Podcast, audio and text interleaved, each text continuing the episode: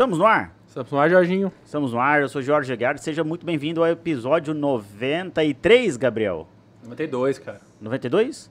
Cara, já tô até perdendo um pouquinho a, a quantidade de programas, né, Rafa? A gente já chegou a um número bastante legal de informação para o nosso estado, para o Brasil. E hoje, mais do que nunca, acredito que a gente tenha um dos programas mais importantes, Rafael, Não, da nossa história. É o mais importante. Da nossa história. A gente só fala merda do programa. A nossa utilidade é zero. Mas hoje, finalmente, o Catani trouxe alguém com informações maravilhosas, coisas que. É, alertas importantes. Com certeza. Que de fato não tem graça nenhuma. Então, assim, finalmente um programa útil.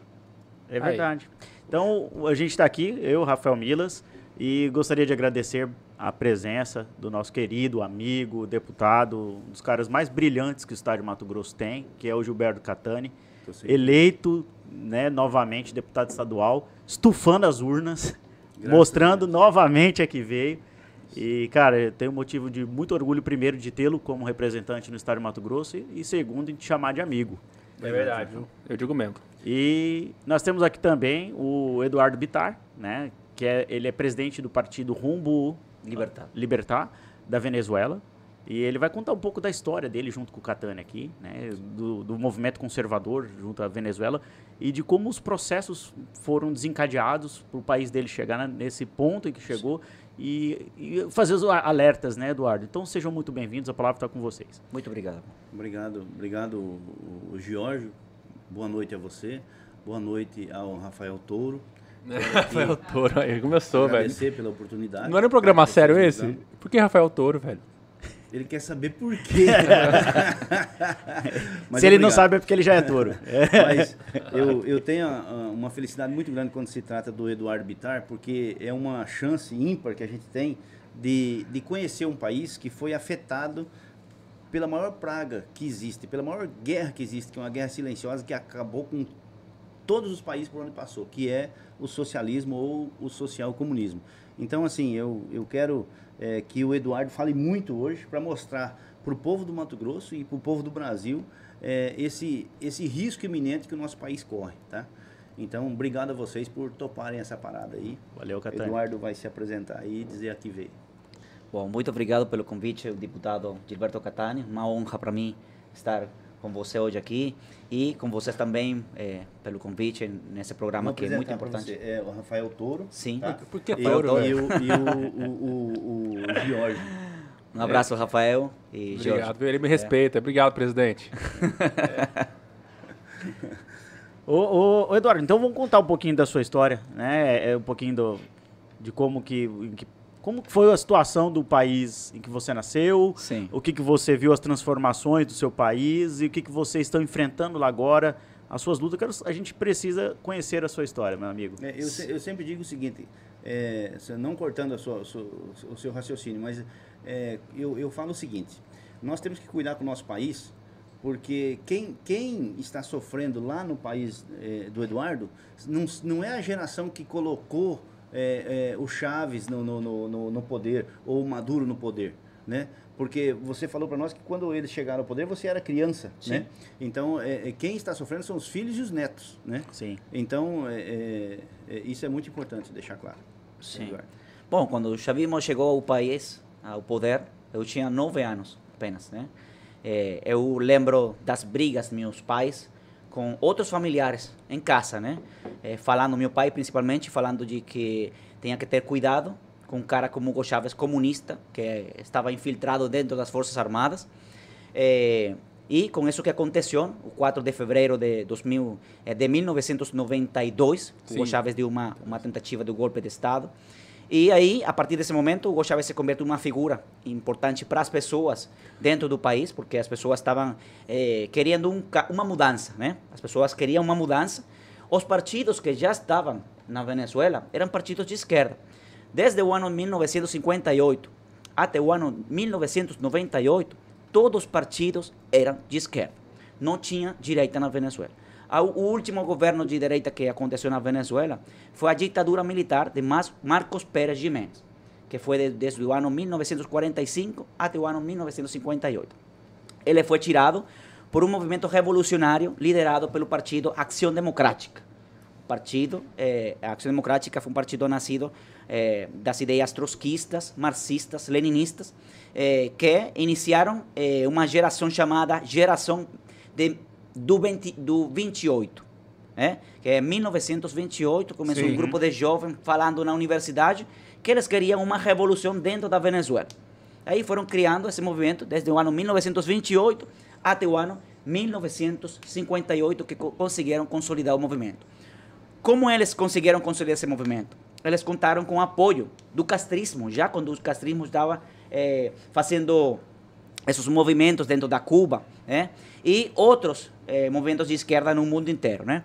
Então aí eles conseguiram tirar a, a, o ditador eh, militar que tinha a Venezuela e o propósito desse ditador militar era co- conter, frenar eh, essa avançada comunista que estava acontecendo no mundo, né? Sim. A Venezuela estava chegando muita gente do mundo inteiro, eh, muitos profissionais. A Venezuela só para esse momento tinha eh, poucas profissões, eh, poucas pessoas, eh, como se fala, qualificadas, mão de sim. Sim. E chegaram argentinos, chegaram Americanos, americanos, americanos, chilenos, muitos. chegaram pessoas da Europa e abriram outras outras áreas para desenvolver dentro da Venezuela. Aí a partir desse momento eh, sai o ditador do poder e para entre o ano 1956, para você ter uma ideia, entre o ano 56 e o ano 58, um dólar era um bolívar, Sim. Era um para um? Um para um. Caraca. Era o país mais rico da América Latina. é. O, o, o- o presidente dessa época conseguiu posicionar a Venezuela no mundo inteiro. Fez as obras mais importantes do país que ainda hoje estão na Venezuela. Qualquer semelhança é mera coincidência, viu, É? Sim. É. Então, esse governo militar fez o que hoje é Venezuela, em obras, né? infraestrutura. Quando chegou a primeira esquerda ao poder, que se chamam social-democratas, né? chegaram a- ao poder, o dólar caiu para três. Né? Três bolívares era um dólar. Né? Daí para frente, fizeram merda o país. né? Uhum, Sim. vários anos roubando o dinheiro das pessoas, eh, roubando o dinheiro da, da- da- das contas de ahorro das pessoas. Sim. E as pessoas ficavam bravas porque o dinheiro não, não estava dando eh, Para pagar as contas. para pagar as contas e eh, a inflação estava subindo. Né? Aí Hugo Chávez aproveitou o momento. E o dia 4 de fevereiro, ele pegou 200 jovens de um quartel militar de Maracai e levou eles do quartel militar de Maracai a uma hora de Caracas e levou para a capital venezuelana. 200 jovens de 16, 17, 18 anos, que a maioria deles foram mortos nessa operação que ele chamou de um ensaio que ia fazer na capital. Era um ensaio, né? Não sei como se fala. É, Era uma, uma, não era uma coisa real. Ele Sim. levou eles para fazer uma operação de ensaio. Aí, quando eles chegaram, receberam tiros do, do, do palácio presidencial e começaram a cair mortos. E Chávez fugiu e estava num prédio depois. Aí chegaram os tanques de reforço para ele, conseguiram entrar ao palácio. E aqui vem uma história onde eu falo assim: não é coincidência, foi todo um plano para que Hugo Chávez entrara ao poder depois. O país estava destruído.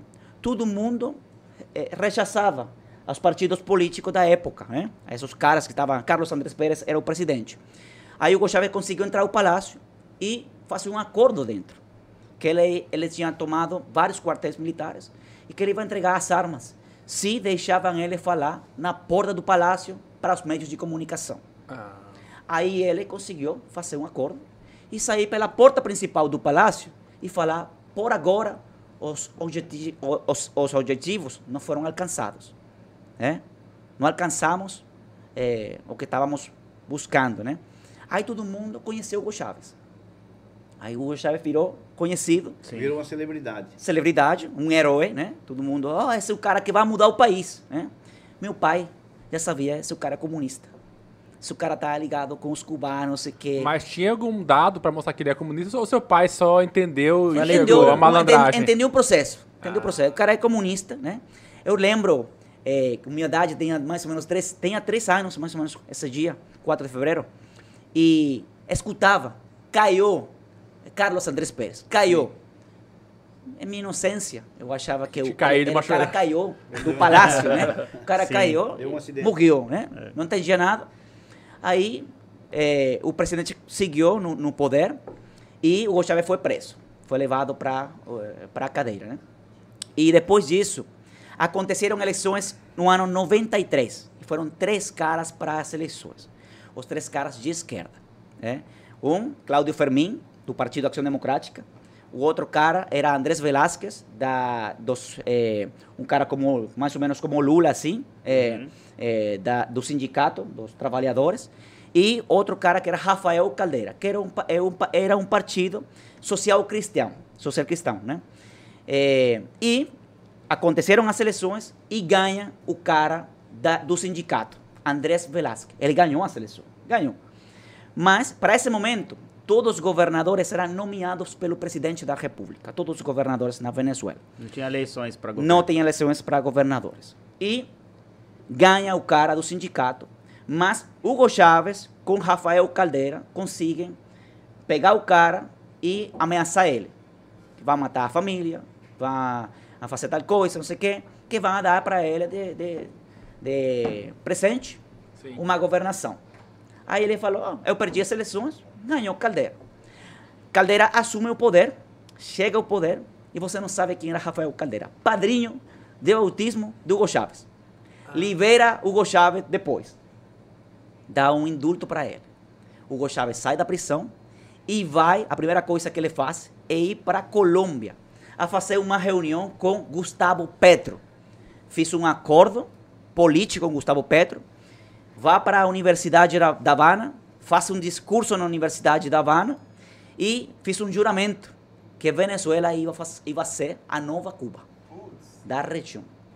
No ano 95, Hugo Chávez viaja para Montevideo e inscreve seu partido, Movimento Revolucionário 200, no Foro de São Paulo. Ah, então, viu? Era real Foro São Paulo. Que aqui no Brasil, é real.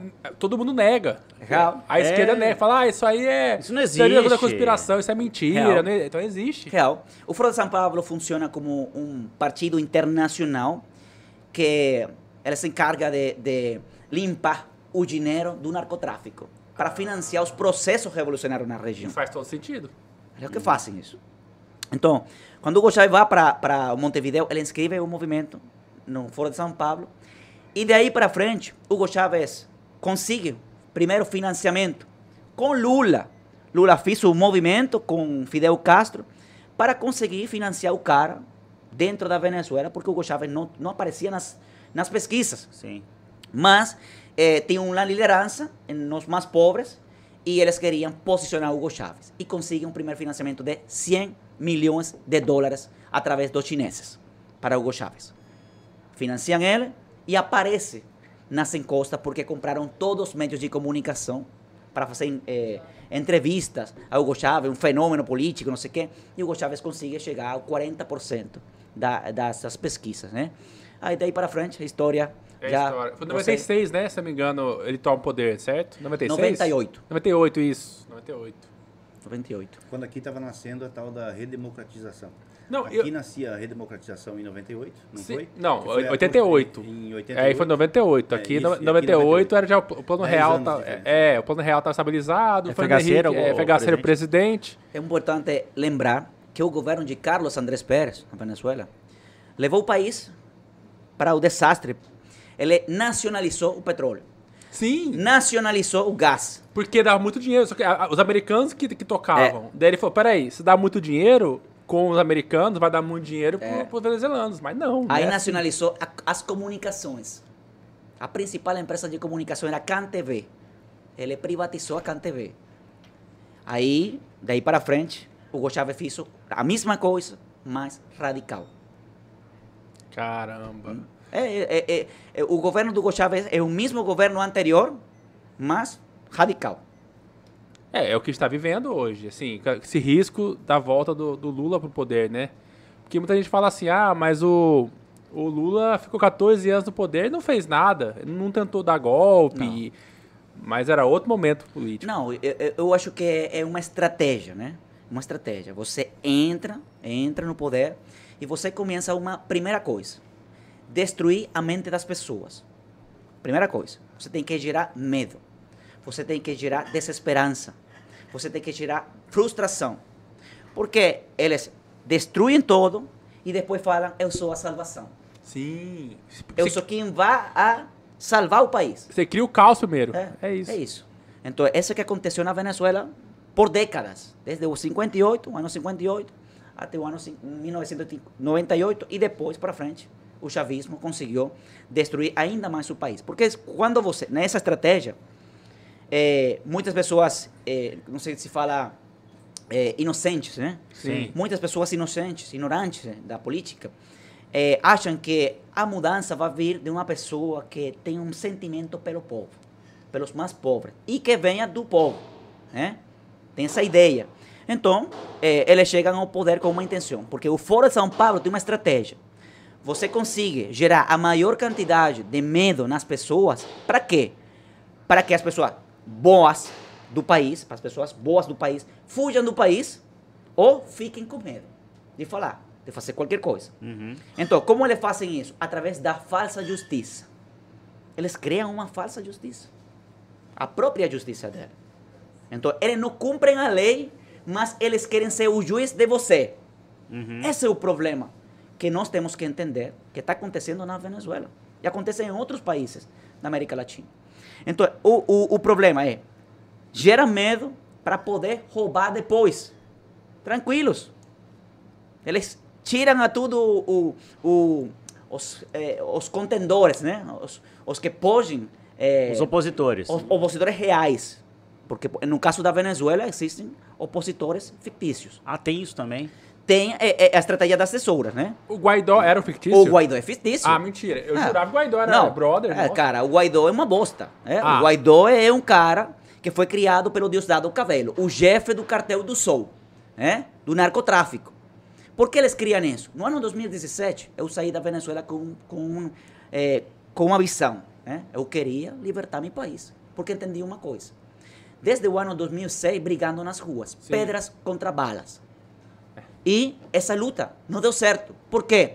Porque eu não conseguia chegar acima da condução política.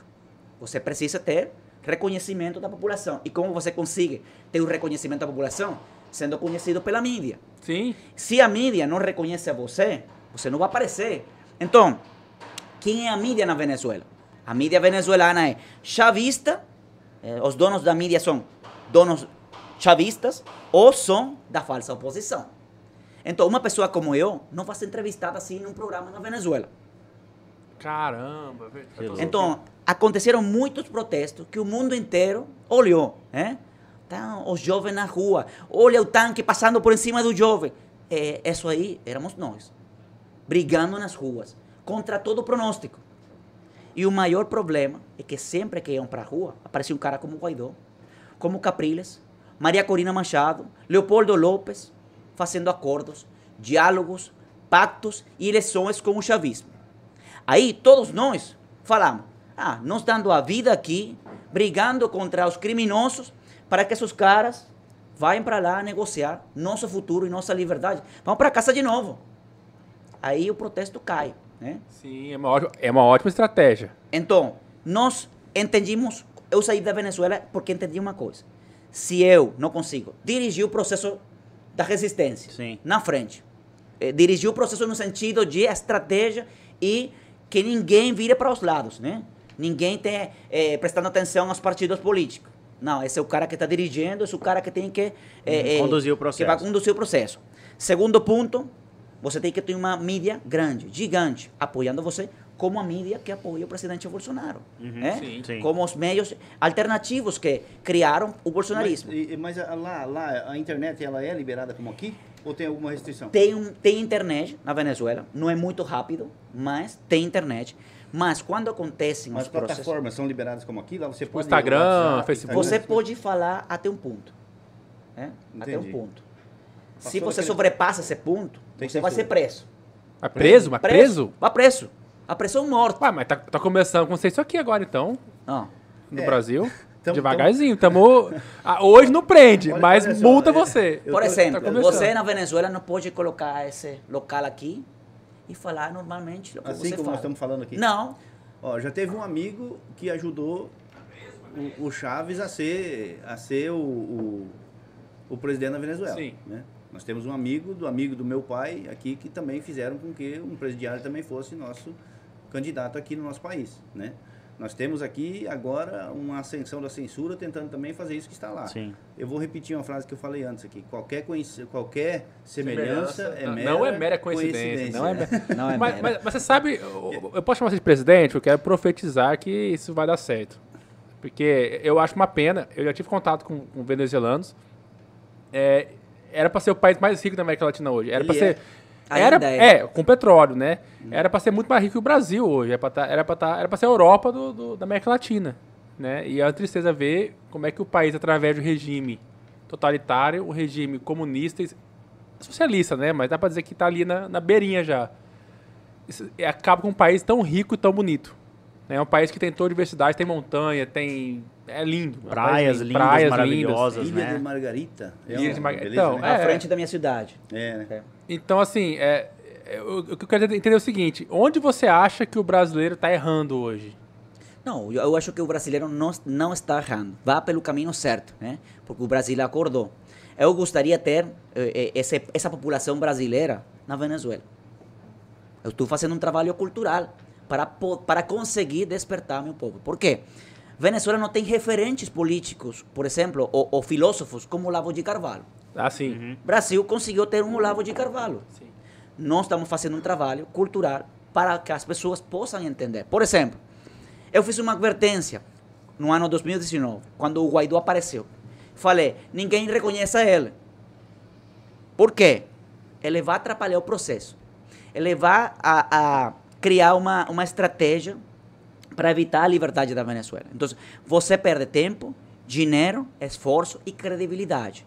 Sim. Países como Estados Unidos reconheceram o Guaidó. Aí, por conta disso, o resto, o resto dos países começaram a reconhecer É, eu o acho que o Guaidó. Bolsonaro também caiu nessa. Eu caí também. Bolsonaro, Exato, o presidente Eduardo. reconheceu ele É. é, a- ao final. A gente caiu nesse Mas conto porque também. outros países reconheceram o Guaidó. Foi nos vendido isso, É? sabia, Eduardo? É, foi Eu vendido achava isso. que o Guaidó era Sim, gente boa, Foi vendido isso direita. para o presidente. Eu gostaria também de falar depois, como presidente, sobre o assunto, porque Sim. isso aí é, é um problema para a imagem das pessoas. Por exemplo, se o Bolsonaro coloca hoje um vídeo do Guaidó, hoje, olha depois os comentários dos venezuelanos. Eu vou convidar você a fazer isso, né? Colocar um vídeo do Guaidó. Ah, o Guaidó mandou uma mensagem para mim. Aí você vai olhar os comentários dos venezuelanos. Mas então eles também estão acordando. Estão acordando, porque é um trabalho que nós fizemos. Ó, é um trabalho de advertência e comprovação. Você fala para a população o que aconteceu com o Lavo. Por que as pessoas falam o Lavo tem razão? Porque o Lavo falou e falou e falou e falou. Muitas vezes a pessoa falava, ah, o Lavo, esse cara fala É besteira. louco, é. É louco, apoiou fala muito besteira. antes. Ah, é. E falam a mesma coisa do Bolsonaro.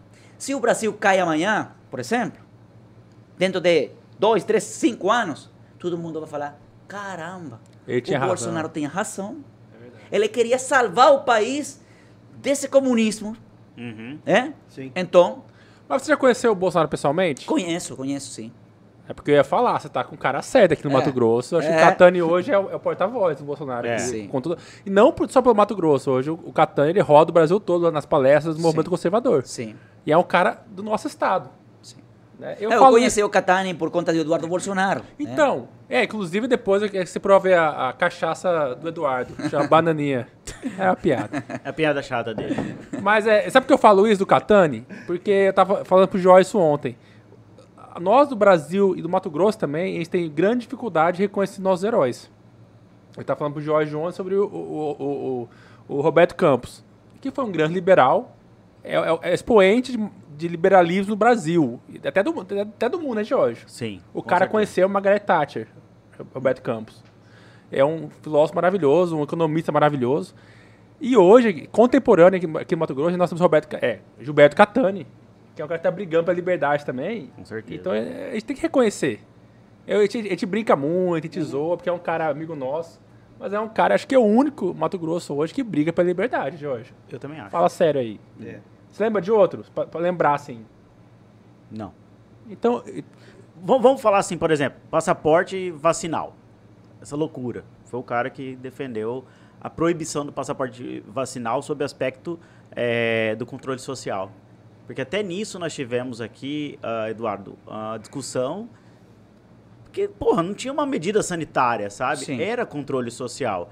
E, e sempre teve, né, Catani, por trás, nós sempre discutimos, Sim. né, levantamos, você principalmente como deputado estadual, é, essa imposição de um controle social que está por trás disso. Uhum. E é um controle social. Com certeza é, um controle social. É, no- nós fizemos o- o- o- uma lei e aí, inclusive, foi questionado pela Justiça. Mas aí o Ministério Público mandou para a Justiça, mas ela não, não reconheceu a, a petição do Ministério Sim. Público e se tornou lei. Hoje é lei no Estado do Mato Grosso. Mas só que, assim, o, o que preocupa o brasileiro hoje, é, Eduardo, é justamente assim, é, quando eles falaram que o, o que, que o brasileiro está tá errando, né? É, e tu falou assim, não, o brasileiro está acertando. Por quê? Porque hoje nós temos um presidente de direita, né? Mas ele estava se referindo ao risco de nós É, perder essa tamo aqui, direita, ó, Entendeu? Tipo assim, no limiar de perder essa direita.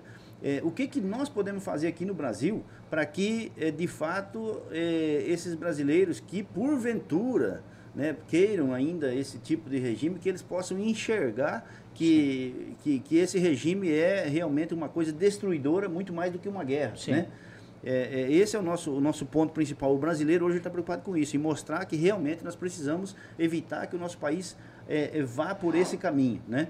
É, é, você, você não pode ir para o seu país hoje. Não. Você está exilado? Como, como que é? Você tem, Não, eu, eu, tem uma restrição para eu você no sou residente é, no Brasil, Aham. residência no Brasil. Ah, você mora no Brasil? Mora onde aqui? Foi acolher em Brasília. Em Brasília. Sim. Tá. É, é, que crime você cometeu para que você não possa retornar ao teu país? É, o crime de opinião, opinar, dar minhas ideias, é, brigar nas ruas contra do, do regime, porque não posso negar que enfrentei o sistema político, enfrentei o sistema criminal, enfrentei criminosos nas ruas. né?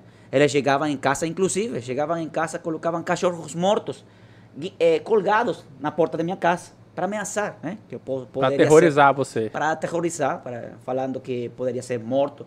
Um cachorro morto com, com a cabeça Decepado. aqui e colgado. É, né? Você falou em cachorro, deixa eu te pedir outra coisa. É verdade que lá o cidadão chega ao limiar de comer. Eu, eu já falei isso, que lá estão comendo os, os bichinhos de estimação, comendo cachorro, comendo rato.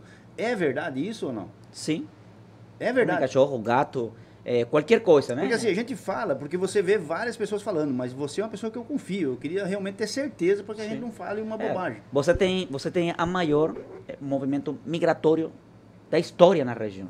Né? Uhum. Você tem 7 milhões de pessoas que fugiram da Venezuela. 7 milhões. 7 milhões. Imagina uma coisa. Tá, ô, não, peraí. vo- Você também falou o seguinte, que eh, no passado vinha alemão, americano, tudo Sim. vindo para Venezuela, para investir, para fazer... Não, tá, tá, tá. todos eles fugiram da Venezuela. Tá, e hoje Foram os alguém, primeiros. alguém vai daqui do Brasil para Venezuela? não, não pode ir. Que Imagina E uma não coisa. pode ir. Se, o- se você vai para a Venezuela hoje, Aham. sendo deputado, sendo brasileiro, e você é parado pela Guardia Nacional Bolivariana, Uhum. e você não fala espanhol, não fala no sotaque venezuelano, aí você é de, de onde? Não, eu sou brasileiro. Aí você pode ser prendido por conta de ser um espia do Bolsonaro. o espião do Bolsonaro, que absurdo, cara. Caraca. Você vai preso por ser um espião do Bolsonaro lá.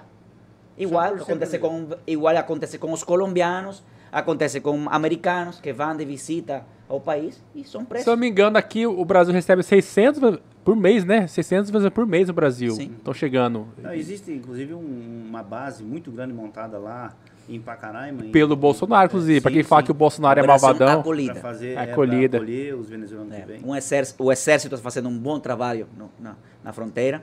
É, eu acho que não tem outro país fazendo a mesma coisa. Nem Estados Unidos estava fazendo a mesma coisa que estava fazendo a Operação Acolhida no Brasil. Né? Você não pode passar da fronteira para cá se não tem um documento de identidade. É, você fica na fronteira aguardando o seu documento, fazer um cadastro, registro de você, para depois fazer uma operação de interiorização no país. Né? Sim. Sim, Então, isso do proce- lado brasileiro. Lado brasileiro. Tá, mas e, e o venezuelano que vem da Venezuela, ele pode sair normalmente do país? Não, Ou ele se- tem que fugir pelo mato, como eu vi algumas imagens lá do, do, Se- do pai carregando a Sim. criancinha, Cara, a, é- é a mulher absurdo. passando pelo mato, É. passando de noite, de madrugada, pelo meio dos espinhos. Se você pede uma, um asilo político ou pede um refúgio, você eh, não pode voltar ao país, porque perde o refúgio, perde o asilo político. Né? Você está falando que está pedindo um refúgio porque em seu país está sendo perseguido ou eh, eh, está por morrer de fome. Né? Então você não pode voltar para a Venezuela nesse sentido. Então eu gostaria de voltar para meu país, mas no sentido de lutar para tirar definitivamente o regime do poder.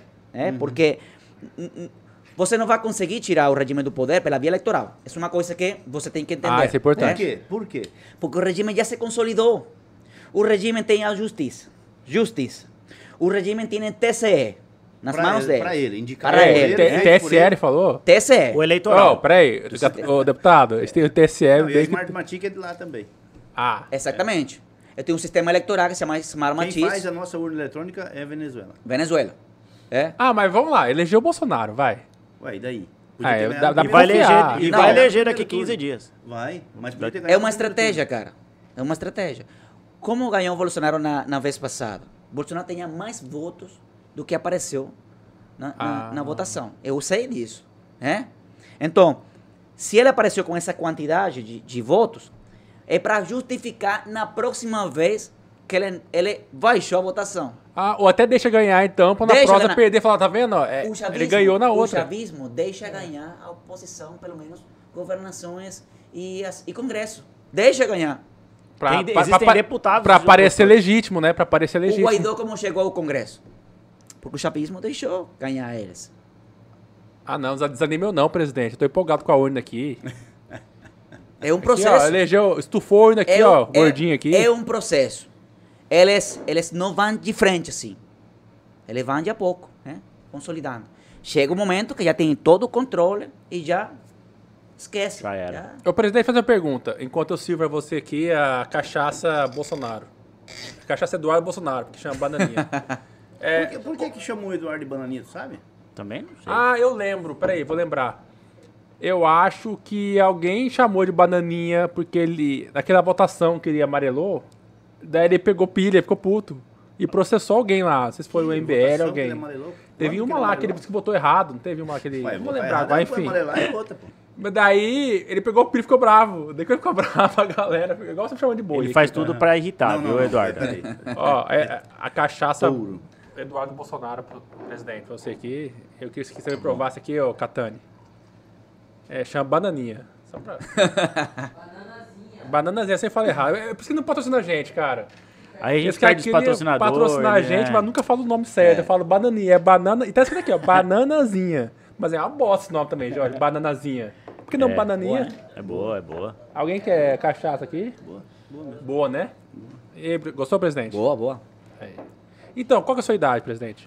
Eu tenho 35 anos. Ah, você é bem novo. Mais novo que a gente aqui. Então, a sua luta, creio eu, Jorge, que vai ter. Vai ter sucesso caso o Bolsonaro Vai ganhe. ter, vai ter.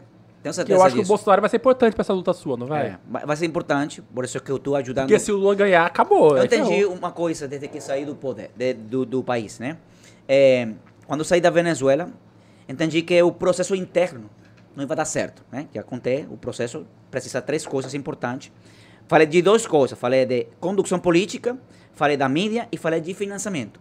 Se você não tem essas três coisas, você não vai conseguir desplaçar o resto, o que está aí. Sim. Então, saí para apoiar as principais lideranças que são como eu em outros países.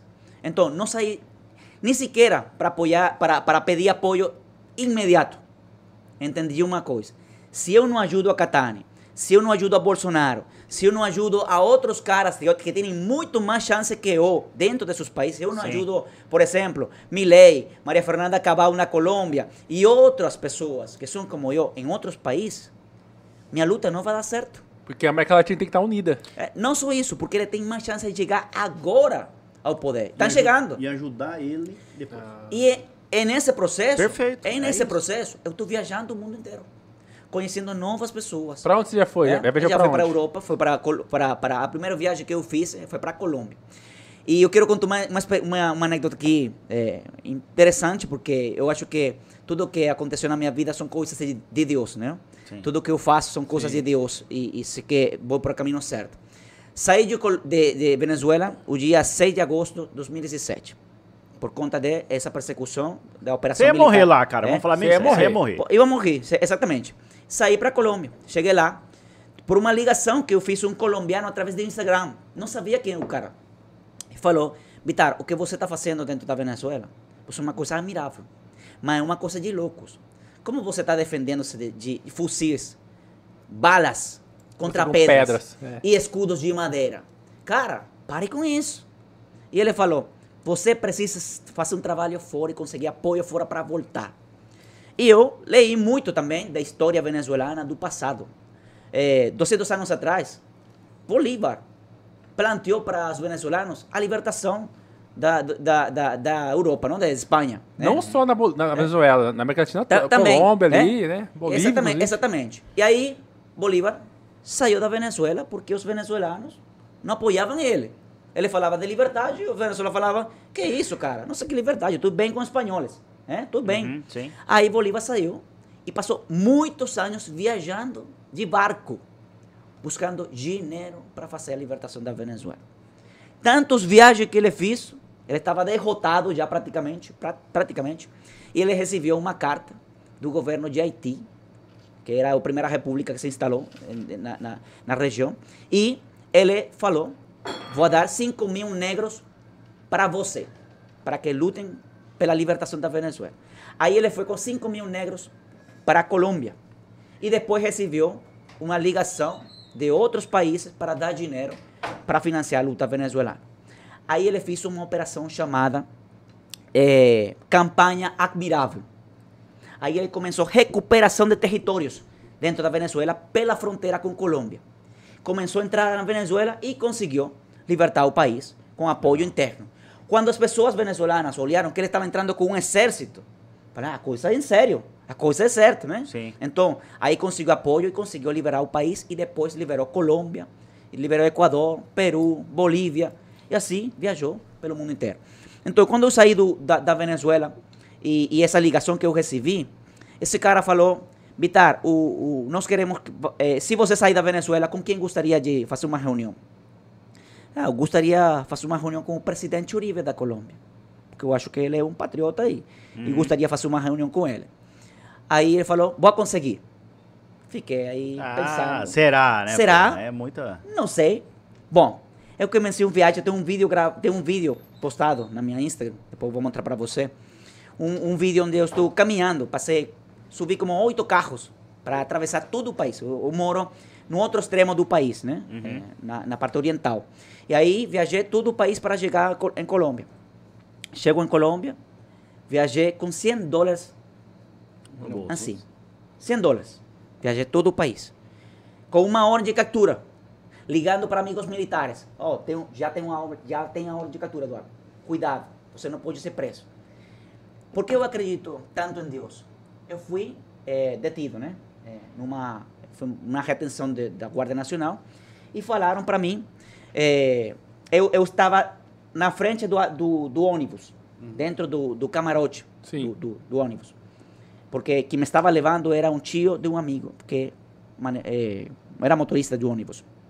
Ele falou, eh, eh, guarda aí, entra, entra aí, não, não, não suba acima, guarda aí. Quando a Guarda Nacional parou o ônibus, não entrou acima, entrou na área e falou, perguntaram, quem está no camarote? Não, tem um cara que vai aí, amigo, não sei o quê. Ah, entraram, eu fiz dormido e deixei meu outro telefone, o telefone onde estava toda a informação, deixei baixo da, da, do colchão, né, da, da cama, Uhum, né? sim. E tinha outro telefone que estava limpo, né? Sempre andava com dois telefones. Tinha outro telefone é, limpo. Caso pedir, fala. Sim, é, esse é meu telefone. Aí eh, mostrei o telefone limpo e, e falou assim: tem que baixar do, do ônibus. Cara, eu tinha a minha bandeira de sete estrelas. É ilegal na Venezuela tem uma, uma bandeira de sete estrelas, que é a bandeira da República, né? A bandeira do país. Do país. O chavismo, o chavismo mudou até a bandeira. Ah, eu não sabia disso. sabia também não. É, é o chavismo modificou a Constituição.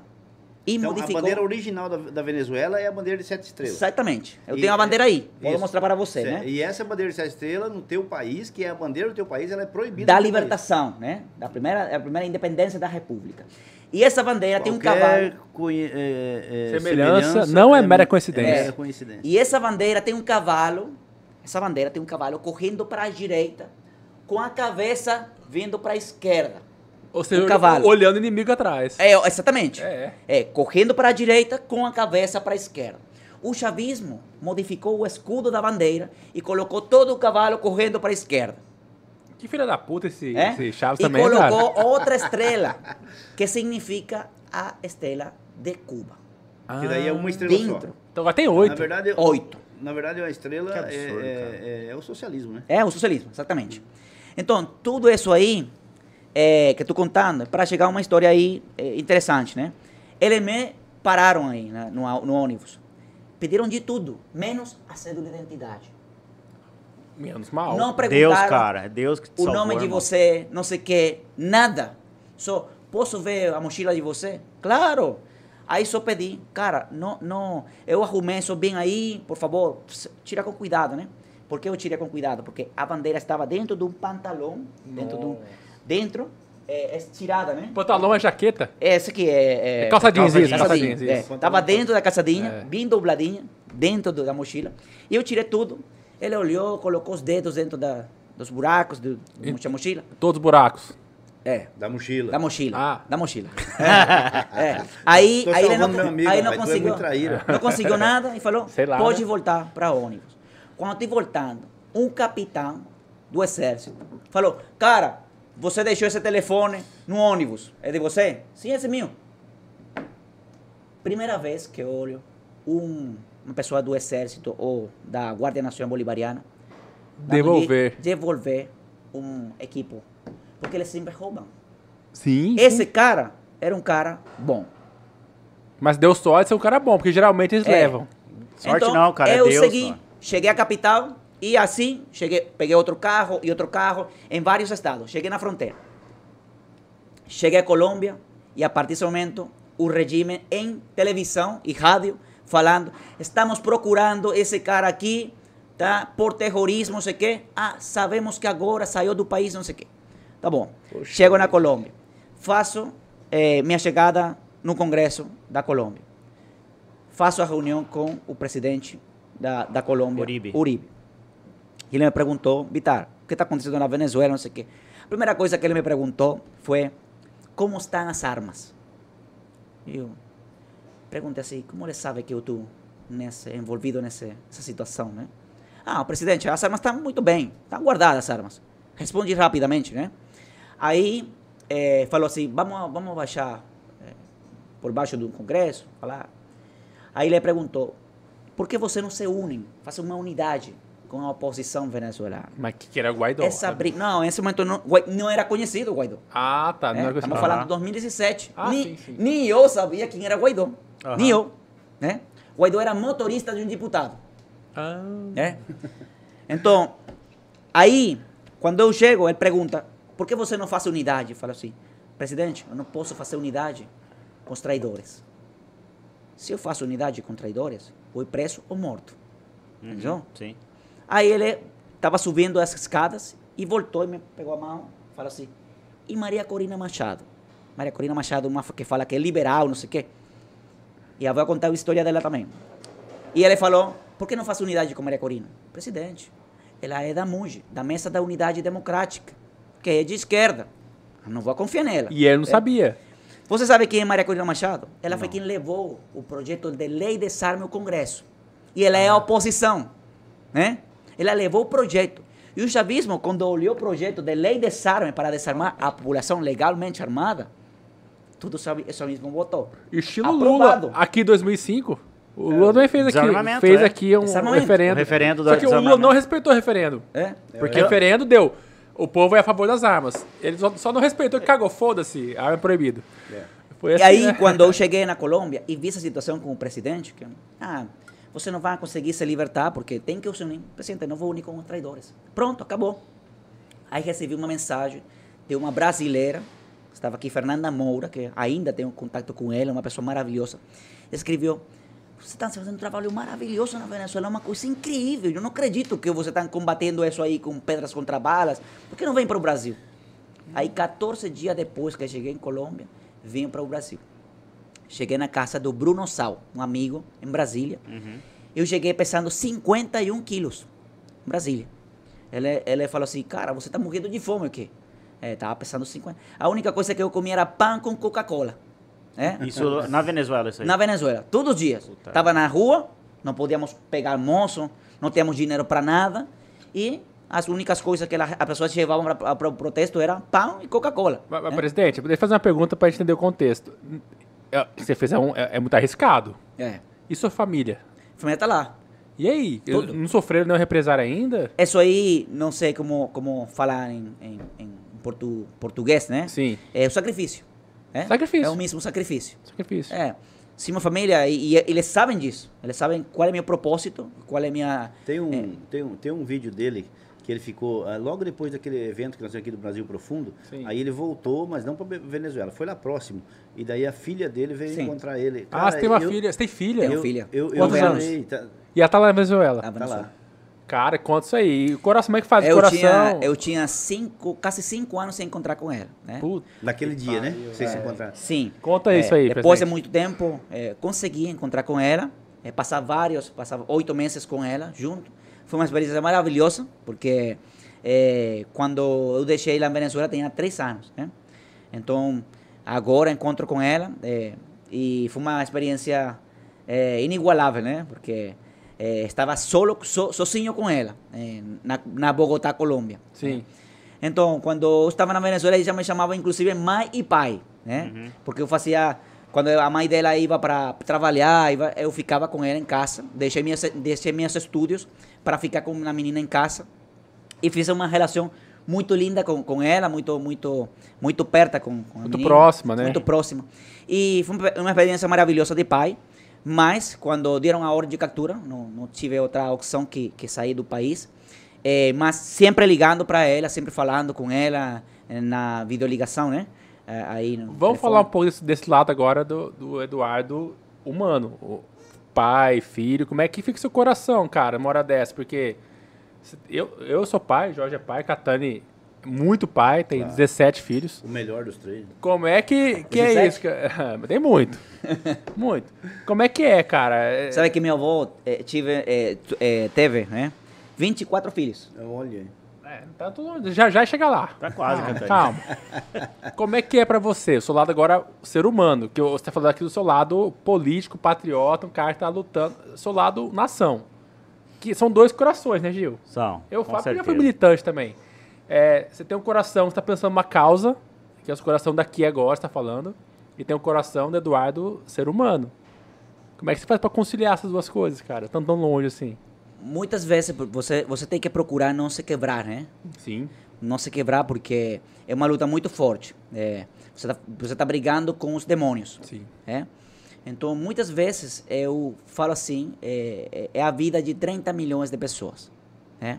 Se eu tenho que arriscar, inclusive, a vida minha e da minha família, vou arriscar. E minha família está consciente disso. É? Sempre me apoiaram. É? Então, ele não, ele não tem medo assim de que eu fale, que eu faça qualquer coisa, porque eles sabem o risco que, que, que significa eh, para o país entrar em uma situação como Cuba. Né? Ainda, ainda não chegamos nesse esquema do Cuba. Mas tá perto. Né? Tá perto, mas ainda não chegamos. Mas eh, muitas vezes, não sei se se fala assim em português, eu fiz um endurecimento de meu coração. Uhum. No sen, no Uma sen- renúncia. Você no sentido, no sentido pessoal, né? Sim. No sentido pessoal. E eh, meu compromisso eh, está por cima de tudo, né? Porque se nós não conseguimos libertar a Venezuela, dificilmente eu vou ser feliz, é? Não vou conseguir ser feliz fora do meu país. A pátria é tudo. Então você pode sair do país e esquecer, e tentar esquecer, mas sempre vai lembrar. É. É, minha Das terra, origens, das origens. minha terra, minha casa, o que estará fazendo minha mãe, meu pai lá. É, muito, são muitas coisas que, que, que fazem esse sentido, né, de, de, de nação. E, e isso é o que eu todos os dias estou pensando, né? Quando vou voltar? Eu quero voltar amanhã, mas não quero voltar para fazer um intento. Quero, quero voltar para que dê certo a libertação da Venezuela. E eu sei que vai dar certo, porque a população é uma, uma população muito passional. E se você entra em um país com uma força importante de venezuelanos e possivelmente também estrangeiros que possam ajudar na libertação da Venezuela, o país todo, estou falando de 20 milhões de pessoas, vão ir para a rua. Qual a po- a população da Venezuela? Total. A população da Venezuela é 30 milhões de pessoas. Só. Ah, caramba. 7 milhões saíram do país. Estamos falando, Catani, que 25% da população venezuelana fugiu da Venezuela. 25. Imagine o Brasil na mesma situação, Meu Deus. fugindo 50 milhões de pessoas do Brasil. Meu Deus. É 25 E vão, e vão pra onde? É. Não tem pra onde ir, porque a América Latina É um tá caos tomada. total. A América Latina tá tomada. E- Então, Bitar, é... o, o, o mapa da América do Sul hoje ele está sendo tomado pelo vermelho, De novo. de novo, novo. né? Ah, e aí eu, assim, como, como que, qual é o, o caminho, por exemplo, para para Venezuela voltar a um processo de fato democrático, é, expulsar esses vagabundos de lá, entendeu? Não, não vou falar só de Venezuela, vou falar do, do- da América Latina em si, né? Sim. Eh, por exemplo, Bolívia. O Evo Morales saiu do país, saiu do poder, Uhum. por conta de um protesto que deu certo. Toda a população foi para a rua. Aí, por que o cara voltou para o país? Isso, Porque- é, Eu, eu- eu queria saber. Boa pergunta. É.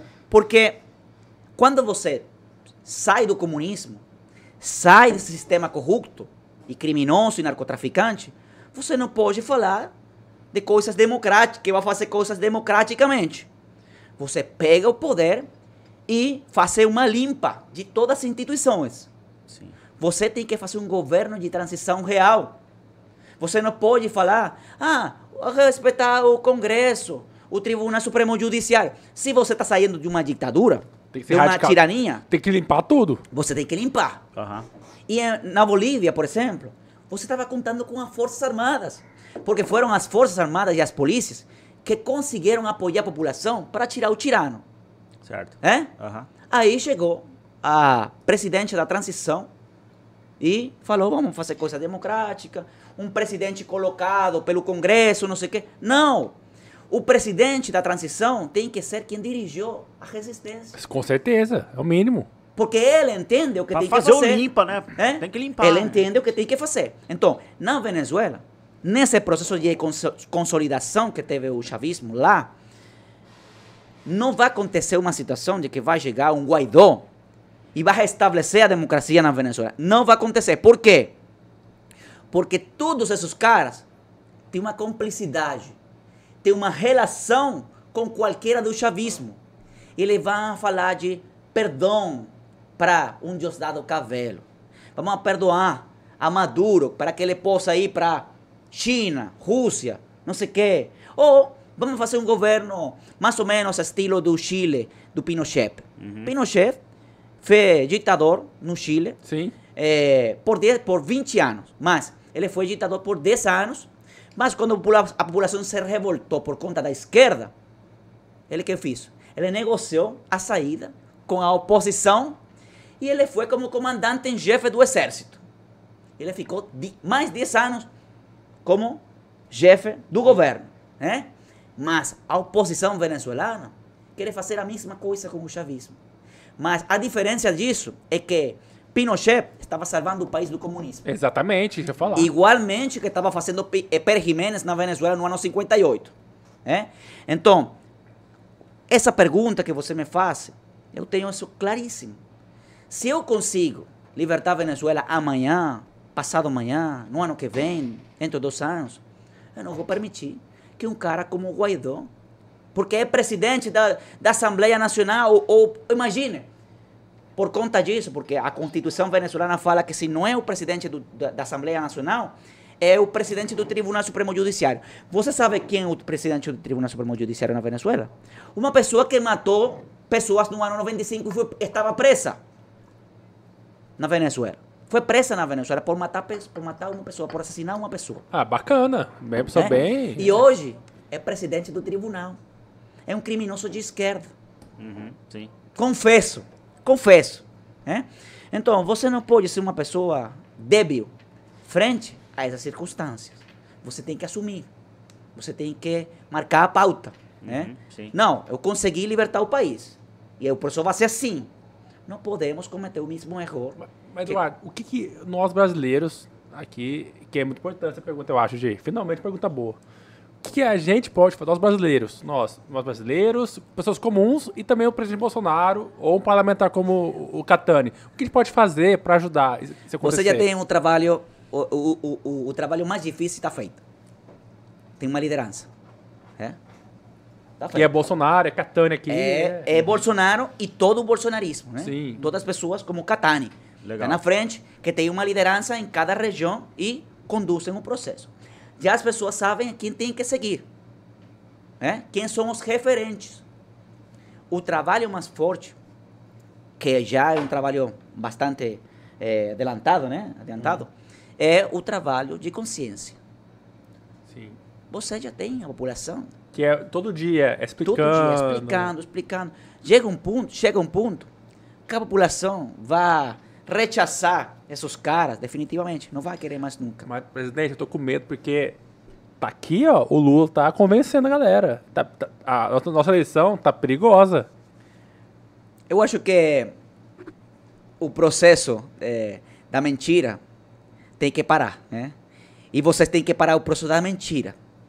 Repetir as coisas que, eh, não sei como, como se fala, né? Repetir tantas vezes uma mentira se converte em verdade. Sim, uma mentira contada mil vezes vira É, verdade. Exatamente. Então, essa mentira de que Lula está na frente, eu não acredito. Ah. Por exemplo.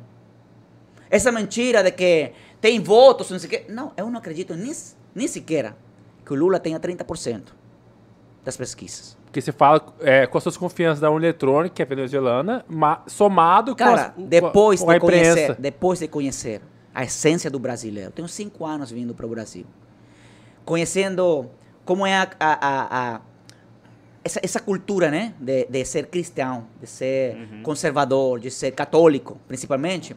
Eu não acredito que uma pessoa que, que, que o 80% do país que é cristão, que é católico, vai apoiar um cara como Lula. Então, nós tivemos aqui no Então, Brasil... é uma coisa que não tem, É, não tem não bate, lógica, né? né? O, o presidente, nós tivemos aqui no Brasil um cara que é tipo Guaidó, que é o, o Dória, né? É o Dória. O Dória é um cara... O Guaidó é pior que Dória. Então, um pouquinho pior. O Dória não é tão ruim. O Dória, ele contribuiu uma coisa muito importante no Brasil, viu, Catani? Em 2016, na primeira eleição do Dória para prefeito de São Paulo, ele fez, ele fez uma, uma pesquisa para mapear o eleitor dele de uma maneira diferente, que ninguém tinha feito ainda. Qual que foi a ideia dele? É, eu sou um cara que veio da comunicação, ele tinha um programa de TV. E eu sou rico. Como se chamava o programa? Ele tinha A um- casinha? Não, era um programa. Ele, ele- ele Calça era. apertada. Casinha É, apertada. calça- ele, ele- ele era publicitário, ele tinha um. Então, peraí, eu vou entender onde é que eu tô fraco, onde é que eu tô fraco, na periferia. Por que periferia? A parte mais pobre do, do estado, do- da, da cidade. Porque lá é muito esquerda.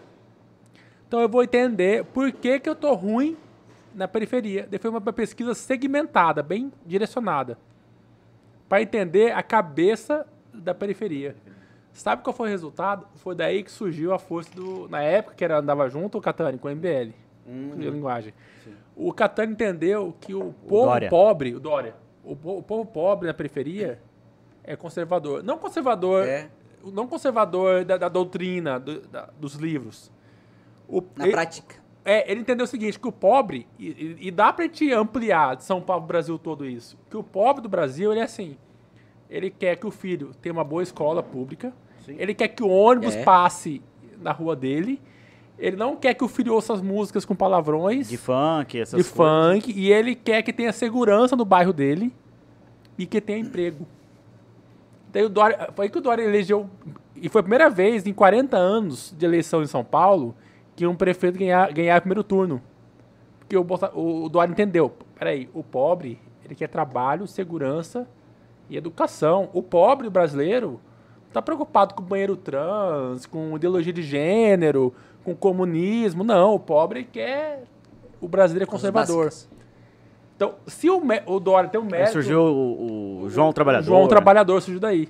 Se o Dória tem um mérito no Brasil, Uma é que ele entendeu, ele fez uma pesquisa que ele entendeu a cabeça do brasileiro mais pobre. E mostrou o que está falando. O brasileiro, ele é conservador. Ele não gosta dessa putaria, ele não confia em regimes totalitários. O que o, que o pobre quer? Estado, não mexa o saco. Deixa eu vender meu cachorro quente na rua, deixa eu fazer meu corre aqui, minhas coisas, só não me atrapalha. Então, é- é uma vantagem nossa, né, né, deputado? Que a gente pode aproveitar agora tudo isso para falar, cara, de fato, o Lula não pode estar na frente. De fato, o Bolsonaro, é, se também corrigir algumas coisas do percurso e entender que ele tem que comunicar com o pobre. Talvez uma falha do Bolsonaro seja, ah, não do Bolsonaro, do bolsonarismo, que o Jorge se- separa muito bem. Quando o bolsonarismo fala assim, ah, PCX lá, CPX, lá, do, do- da periferia é, é traficante, ele, ele tá afastando o Bolsonaro da É. periferia. Tá errado. O Bolsonaro tem que falar, não, peraí, ei, eu tô com vocês. Com o CPX? Não CPX, CPX é, é complexo. Não, não é complexo. Fizeram, Pinche. não. Fizeram, É não, pinche. é- esse é o erro, deputado. Fizeram uma- o, o- o- a imprensa fez um, pegou um print do Google Maps lá em, no, no Rio de Janeiro. Mostrou muitas empresas, inclusive a Polícia Militar, com a abreviação CPX. Que é complexo. A Polícia Militar, a Polícia Militar usa é, batalhão, não sei o que, CPX. Qual- Loja de roupa, não sei o que, CPX, que é Qual- abreviação. Qual, o complexo que o Lula usou aquele boné? Tudo bem, não, Não, importa. qual Mas, mas- mas eu tô, tô falando no, âmbito- no, no, no- no âmbito maior. Qual é a minha preocupação? Digamos que, Catane, você morasse lá na periferia e tivesse uma lojinha de, de chapéu. Uhum. E você usasse a abreviação CPX. Quando o, presidente, ou a militância do presidente está no poder, demoniza isso, eu estou demonizando a comunidade. Então eu tô perdendo voto. A hora não é de perder voto. A hora é de falar assim, ô, ô- Lula, você é um corrupto que está usando a comunidade para se eleger. Sai daí que você não merece estar aí. A, a população aí é honesta. Você é o corrupto, sai dessa comunidade. A população aí é, honesta, é trabalhadora. CPCs é complexo sim, é gente trabalhadora. Que o tráfico usa sim também para se promover. Mas a maioria da população aí é honesta. Ô Lula, saia você daí. Entendeu? Então, falamos o que eu quero. Vamos, vamos resumir isso aí. Ah, A comunicação, né? tá o, o Bitar, o social, o comunista, o social comunismo, ele consegue comunicar mais com a classe mais pobre? Ele vende melhor isso? Tipo assim, olha, É, eu, vou, eu sou Estado, eu vou te ajudar, eu sou uma mãe pra você. Entendeu? Você não precisa ter as suas liberdades individuais, porque eu te provenho tudo que você necessita. É isso? Bom, na, Venezuela já está, eh, se entende, né? As pessoas entendem que não existe nada de graça, Não deixa almoço grátis. né? Não existe. Então, eh, se você recebe uma casa, um carro, eh, uma missão, uma, uma sei como se fala aqui, eh, Uma ajuda pro uma pobre. ajuda, é. Você está tirando dinheiro de outras pessoas. né? E isso gera também inflação e tantas coisas. Então, as pessoas pobres na Venezuela entenderam que eh, isso de, de graça não existe. Né? Ah, o povo entendeu, é isso? Enten- Entendeu? Quando, quando o chavismo fala de vamos a, a dar de graça tal coisa, as pessoas falam, não quero de graça. O povo entendeu, só que é um pouco tarde. Ah, então Tarde. esse é o seu É, risco. Entendeu? É, Tarde. Mas você entende o que tu quer, quer dizer então, Catani? Quando, quando o Bolso, não o Bolsonaro, de, novo, o bolsonarismo, a galera que é radical, demoniza a periferia, é um Não, eu- risco entendo, gente. Eu entendo, mas quero discutir sobre isso. Vamos discutir? Por exemplo, o, o, o Lula estava no Complexo da Maré. Sim. Né? E usou um boné chamado. Não, do alemão. É, do alemão. Do alemão. É, e estava lá no Complexo do Alemão e usou um. um- Por que, que ele não usa o mesmo boné e vai no Complexo da Maré? Porque são rivais. Rivais não, de quem? mas, Rivais de quem? mas quem controla a, a- comunidade é o tráfico, o, o deputado. Então, não é a população. é, exatamente. Agora você falou. Peraí, rapaz. é. Peraí, rapaz. Peraí, peraí, peraí. É, é- Você aí não é falou- Abílio não, não é Peraí, não. Não, não. Aqui o negócio. é- Não, aqui é Abílio, rapaz. É que o Abílio ficou bravo com a gente, cara. É, tem cabelo. É, tem cabelo. Ó, o, o, você falou que o rapaz está lá na venda, vendendo. é, Empresas honestas, e, é. um, um homem honesto e usando um boné do, CPC, do CPX. Não, abreviação na empresa dele, CPX, não no boné. Pois é, não, mas tudo bem, abreviação. Tá Ele não vai usar. Esse não vai usar. E ele Não vai sei. entender. Eu sei. E ele vai entender certinho o que nós estamos falando. Entendeu? Porque ele sim é honesto. E não é a ele que nós se referimos.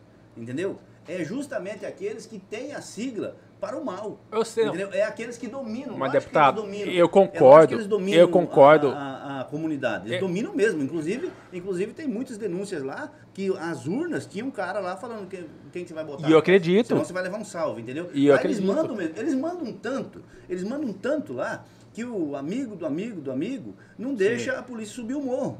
Entendeu? E aí eles. Só sobe pra morro poder- com a autorização do tráfico, o Lula subiu. Exato, entendeu? É, isso Então, eu assim, concordo, tá. isso a gente concorda. A minha, a, minha, a A- a- minha- O que eu quero dizer pra você é o seguinte: as pessoas de bem que moram lá sabem disso. E elas entendem isso. E elas. é- você imagina, quem realmente está sofrendo na pele são elas. cara. É, exatamente. É, mas, entendeu? mas qual que é a minha pre- preocupação, deputado e presidente?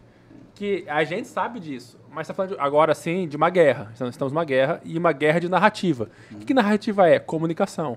É. A, minha, a minha preocupação é, nós estamos errando na, comunica, na, na maneira de comunicar isso.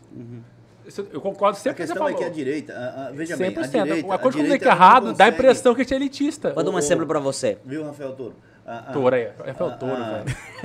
a- Me respeita, a presidente. A direita não tem o intuito de enganar. E nem está dentro do coração dela enganar. É. Por Mas exemplo, estamos numa guerra, porra. por- não, estamos numa guerra, mas não está dentro de nós fazer isso. Já uma pessoa que nem o Lula, ele fala um negócio hoje, amanhã já fala outro. Não, ele falou agora que ele é contra aborto, Pois que ele é é, cristão. entendeu? Cara, ele, mas- ele falou que, olha só, ele falou que é, o agronegócio não invade terra nenhuma. Quem invade terra é vagabundo, é Ah. bandido. Ele falou isso no debate com, com, com Falou, Rapaz, e- falou e mesmo. ele disse Cai quem que o quer, né? Vai ter um, um- uma vai Papel ser primordial no governo. coadjuvante no governo dele. Ou Você seja- tá entendendo? Então, assim, ele sim tem esse intuito de enganar. O problema nosso, que eu também acho que é um problema. É. Entendeu? Mas nós somos muito Correto. honestos. É. Entendeu? Você não consegue chegar, É eu não consigo chegar e enganar o outro, porque eu vou falar uma coisa e fazer outra, entendeu? Então, Verdade. eu acho que isso é, é, Mas a é minha preocupação é assim, a gente tem um inimigo maior. E se a pesquisa fala que o Bolsonaro tem um problema de chegar na, na periferia, porque que a periferia tem um olhar pro Bolsonaro como um olhar elitista. Então, Precisamos eu- melhorar isso. Eu, eu na guerra, eu na guerra penso, foda-se, eu vou comunicar com esse povo. Eu, eu penso, não sei se concorda, presidente. A gente tem que, a gente tem que é, mostrar pra população mais carente. Eu digo pra você que se o Bolsonaro pudesse subir lá, que ele não pode, né? É, não se pode. ele pudesse Ele subir lá, ele era abraçado, Claro, ele era botado nos claro, ombros, carregado claro, nos ombros lá dentro. O Com negócio é que ele não certeza. pode. É, certeza. Entendeu? Que nem o Tarcísio. É, uma, uma coisa importante é que a esquerda não tem vergonha nenhuma. Não tem vergonha. Mentir. É, Isso, não, não tem, exatamente, não tem Então, vergonha. Se não tem vergonha, imagina uma situação. O Bolsonaro com boné de CPX. O que faria a esquerda? Nossa. Destruir ela. Destruir. Não, sem pensar. Né? Ele iria de frente Vixe. atacar o Bolsonaro por colocar um boné disso aí. É, por isso, porque ele não tem vergonha nenhuma. Então, ele, por, que, por que colocam isso? Porque eles acham que eles, isso, isso gera, é, discu- gera é, propaganda, né? Propaganda, é isso, propaganda. É, é propaganda. Propaganda. Então, ele está somente buscando um erro da, do, do bolsonarismo, nesse sentido. É, é estigmatizar né, Como elite. a população É isso. dessa favela, de onde é esse grupo é, de, de CPX, né? Então, é muito, muito importante que o discurso de toda a direita, de todo o grupo bolsonarista, sepa diferenciar uma coisa de outra. Tem que saber diferenciar, né? Não estamos atacando o povo, o problema é os criminosos que têm o povo Sob domínio. é, sobre o domínio, é isso aí. Então, porque isso acontece, inclusive, no, no, na favela do 23 de janeiro, na Venezuela. O, a favela do 23 de janeiro é a maior favela do mundo. Ah, é aquela. Em Caracas, não é? Que Caracas, divide assim. Do Caracas. lado tem os prédios ricos e do lado da favela, você já viu. Você não tem É, ideia de quantas caixas aí aí, no, no, no cerro, né? No, não sei como se for montanha. Sim, É. na, na Serra. Na Serra. É, são muitas caixas, muita população dentro dessa. No morro, morro. Muito, morro. muita gente. Então, o chavismo conseguiu. é, Isso aí, por exemplo, é, não era permitido pelo ditador do ano 58. Ele conseguiu, conseguiu é, fazer caixas di- dignas Aham. para essa população. Tirou eles do, daí da, da cima e colocou em prédios. E ele chamou desses prédios Barrio 23 de Janeiro. Né? Uhum, Porque a, a ideia era eh, manter a beleza da, da, da cidade. Ele não queria que chegaram pessoas do fora do país e olharam a pobreza. Ah, vou dar casas. Ca- Ele deu casas eh, dignas para essas pessoas e eram prédios gigantes, onde ele colocou essas pessoas aí. Mas o chavismo não se interessou. O chavismo eh, fez com que essa população fosse, fosse crescendo Uhum, ainda sim. mais. Né? Porque é, é mais controle, é, é, é mais pobreza mental. Né? Não, é pobreza, não é pobreza de dinheiro, é pobreza Fácil mental. manipular, né? É, Fácil mani- fácil de manipular. É isso. Agora, Bitar, vamos pensar. É claro que todos nós aqui somos de direita, temos aqui mes- os mesmos objetivos. É, daqui 10 dias a gente vai para a urna vamos meter o 22, fazer o Bolsonaro ser presidente de novo.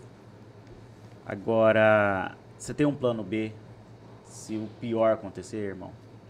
É, o plano B, é, para mim, em sentido, não existe agora, né? O plano, o plano A, B, C é fazer o Bolsonaro ganhar. Sim. Porque se o Bolsonaro não ganha, cara, não. Eu, eu, eu tenho. Você não tem lugar no mundo, cara. Não, eu, eu tenho. é, é, vamos falar assim, é, eu posso ir para qualquer lugar. Né? Para qualquer lugar. Mas para onde vai 50 milhões de brasileiros? Lugar nenhum, porque a América Latina tá, tá tomada aqui. É? Tem pra onde ir? Tem a, a migração venezuelana, que é um desastre. Né? Venezuelanos fugindo pela, pela selva do Darién, fronteira de, de Colômbia com, com Panamá. 300 mil, 400 mil, 500 mil venezuelanos indo pela, pela selva para chegar aos Estados Unidos. Outra pergunta que eu tenho. É, a gente vê aqui um, um esforço muito grande da esquerda, né? De destruição da família mesmo, É. cara, entendeu? É, eles falam abertamente que é, tem um vídeo, inclusive, assim, eu- abominável, cara, de um, de um cidadão lá. Ele fala assim: "É, então fala que a esquerda quer destruir a família? Ele Sim. fala assim: queremos Sim, destruir a família. Exatamente. É, esse modus operandi que está acontecendo aqui no Brasil, você viu, viu acontecer lá na Venezuela também? A principal coisa que fez o chavismo, e faz a esquerda, a revolução, é destruir a família. Primeira coisa que ele faz. É, é- a revolução cubana, a revolução venezuelana, não, não seria, não daria certo se ele não destruir o primeiro núcleo da sociedade, que é a família. Por exemplo, o Lula escreveu ontem no, no Twitter que ele ia dar dinheiro para aquelas mulheres que tenham novos filhos. Né? O Chaves fez o mesmo. que gerou isso aí? Meninas de 12 anos, de 14 anos, é? Meninas, Mostrando 15 aquela anos. ali. Aqui. Ah, A câmera tá para lá, né? Uhum. É, Na verdade, acho aqui? tá aqui, né? Pode mostrar aqui, né? Ajuda aí, Rafa. Mas no, é, é, no corte o Gabriel vai, vai, vai colocar lá direitinho. É. Aqui, Gabi? Pera aí. Pode falar, ô, presidente. O, o chavismo, a estratégia dele foi destruir o, o sentido da vida, né? o sentido da, da concepção, o sentido da responsabilidade, o sentido da família. Pode mostrar, presidente. Então, quando. Por que eu falo isso? Porque as meninas rindo, né? Felizes. Feliz. Tá, tá escrito claps. O que, que é claps. Ela tem na, na, na- aqui na, Na barriga, na né? barriga. Claps. São as caixas de comida, né? Ou seja, que seu filho que está no ventre dela é uma caixa de comida. Essa é uma coisa que nós temos que falar para os brasileiros. Porque muitas pessoas po- podem entender a situação. Mas muitas pessoas pobres, que estão passando fome, que têm uma dificuldade, podem ver uma oportunidade eh, para suas vidas por ter um filho. Ah, tem um filho, dá uma caixa de comida e dinheiro. Então, é, é, é uma possibilidade ainda mais para para a esquerda de destruir o país. Porque imagina ter meninas 12 anos, 13 anos, 14 anos, 15 anos, tendo filhos assim. Eu acho que essa menina que eu estou falando para você, hoje, isso foi no ano 2013, quando o Maduro chegou ao poder. Essa menina hoje deve ter oito filhos, Sim. Pelo menos. né? Pelo menos. E isso acontece em muitas famílias. Você no Brasil, por exemplo, pode ir para a fronteira, Roraima, fronteira com Venezuela, e vai conseguir essa classe de situação lá, que você não consiga entender. E por que você tem um filho tão jovem? Não, aqui a gente Não, vê nas é? ruas. Tem venezuelanos que nós vimos na- nas ruas com de muito, muitos filhos. Hum. É, Não é verdade, Catan? Sim. A É, gente vê, ó, não sei se Brasília está tomado de Eu estou contra essa situação, por exemplo, no sentido de, de, eh, de pedir dinheiro nas ruas, né? Aham. porque o Brasil, Colômbia, Estados Unidos e outros países da região estão acolhendo os venezuelanos e oferecendo trabalhos para eles, né? E essas pessoas que você tá eh, olha assim na, num semáforo, pergunta para ele: eu tenho um trabalho para você, você quer trabalhar para lá? Vou pagar tanto? Falam que não, Ah, é? Falam que não querem trabalhar. Então eu estou contra disso, porque ele, eles estão exportando miséria. miséria, estão exportando o socialismo.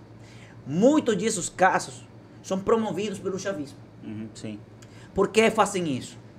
A missão do Foro de São Paulo, a agenda, a agenda 2030 tem essa ideia de quebrar as fronteiras, né? gerar caos em outros países.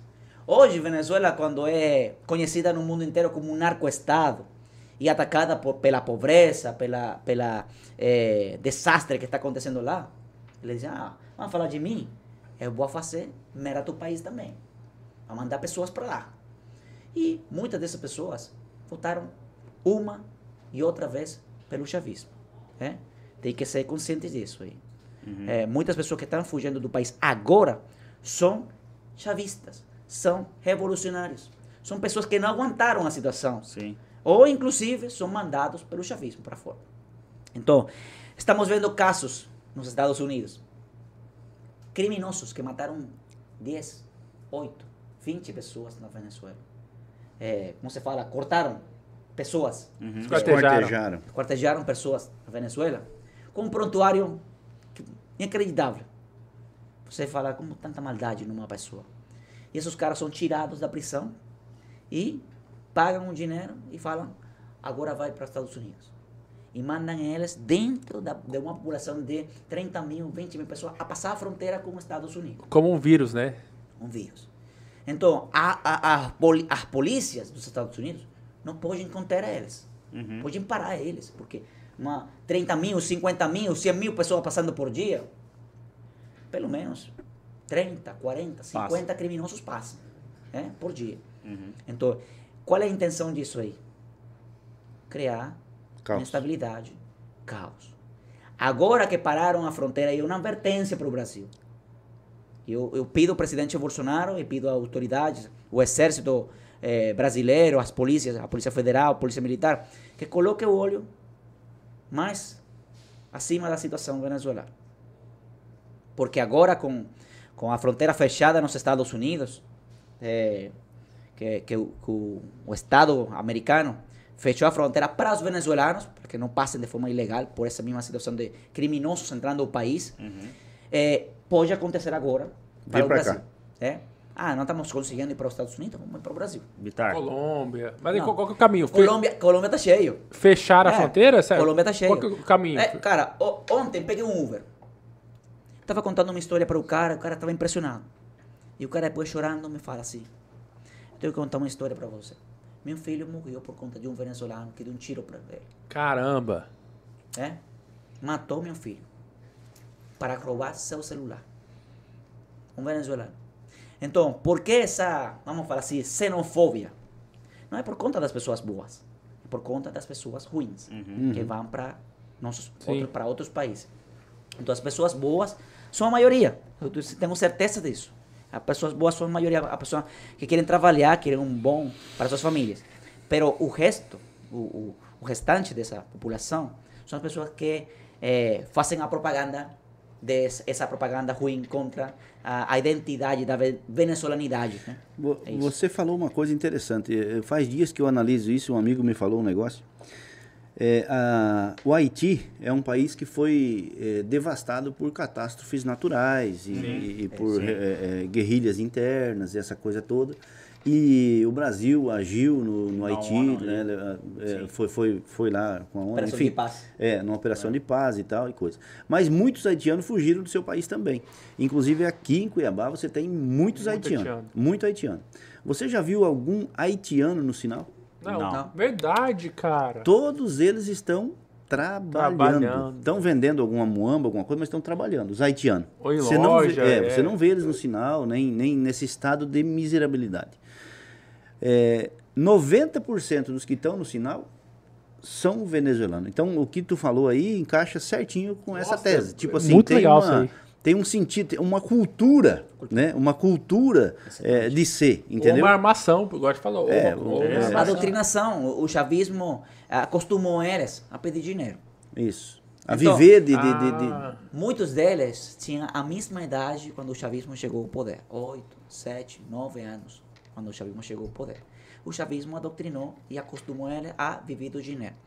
É, por exemplo, o, o- eu li tantos livros que, que por exemplo, eh, se fala que as terras mais prósperas são as terras que mais sofrem, né? Porque se acostumam a ter riquezas, se acostumam a ter coisas boas, né? Fácil, né? Você Fácil, planta, né? colhe, né? Exatamente. Venezuela, Venezuela é um país que você, não sei como você fala, semilha. Semeia. Semeia. Semeia. Semeia. Semeia. Você aga- Não, a umas- Venezuela é, é, é, É o- é o, é o solo mais fértil do planeta. Exatamente. É mesmo? Exatamente. Lá, tem, lá você, lá, tem você razão. planta, lá você planta feijão, lá não planta soja. É. Lá você planta feijão sem precisar de adubo. Você planta feijão e colhe feijão. Cara, É, Caraca. As E ele dá muito são mais muito o soja. férteis. São muito férteis. E Eu lembro quando eu conhecia você, eu estava no carro indo para a Fazenda dos Porcos. Ah, sim, É. o seu Reinaldo Moraes. Reinaldo Moraes, ali É, em Diamantina. Exatamente. né, Eu estava indo no carro.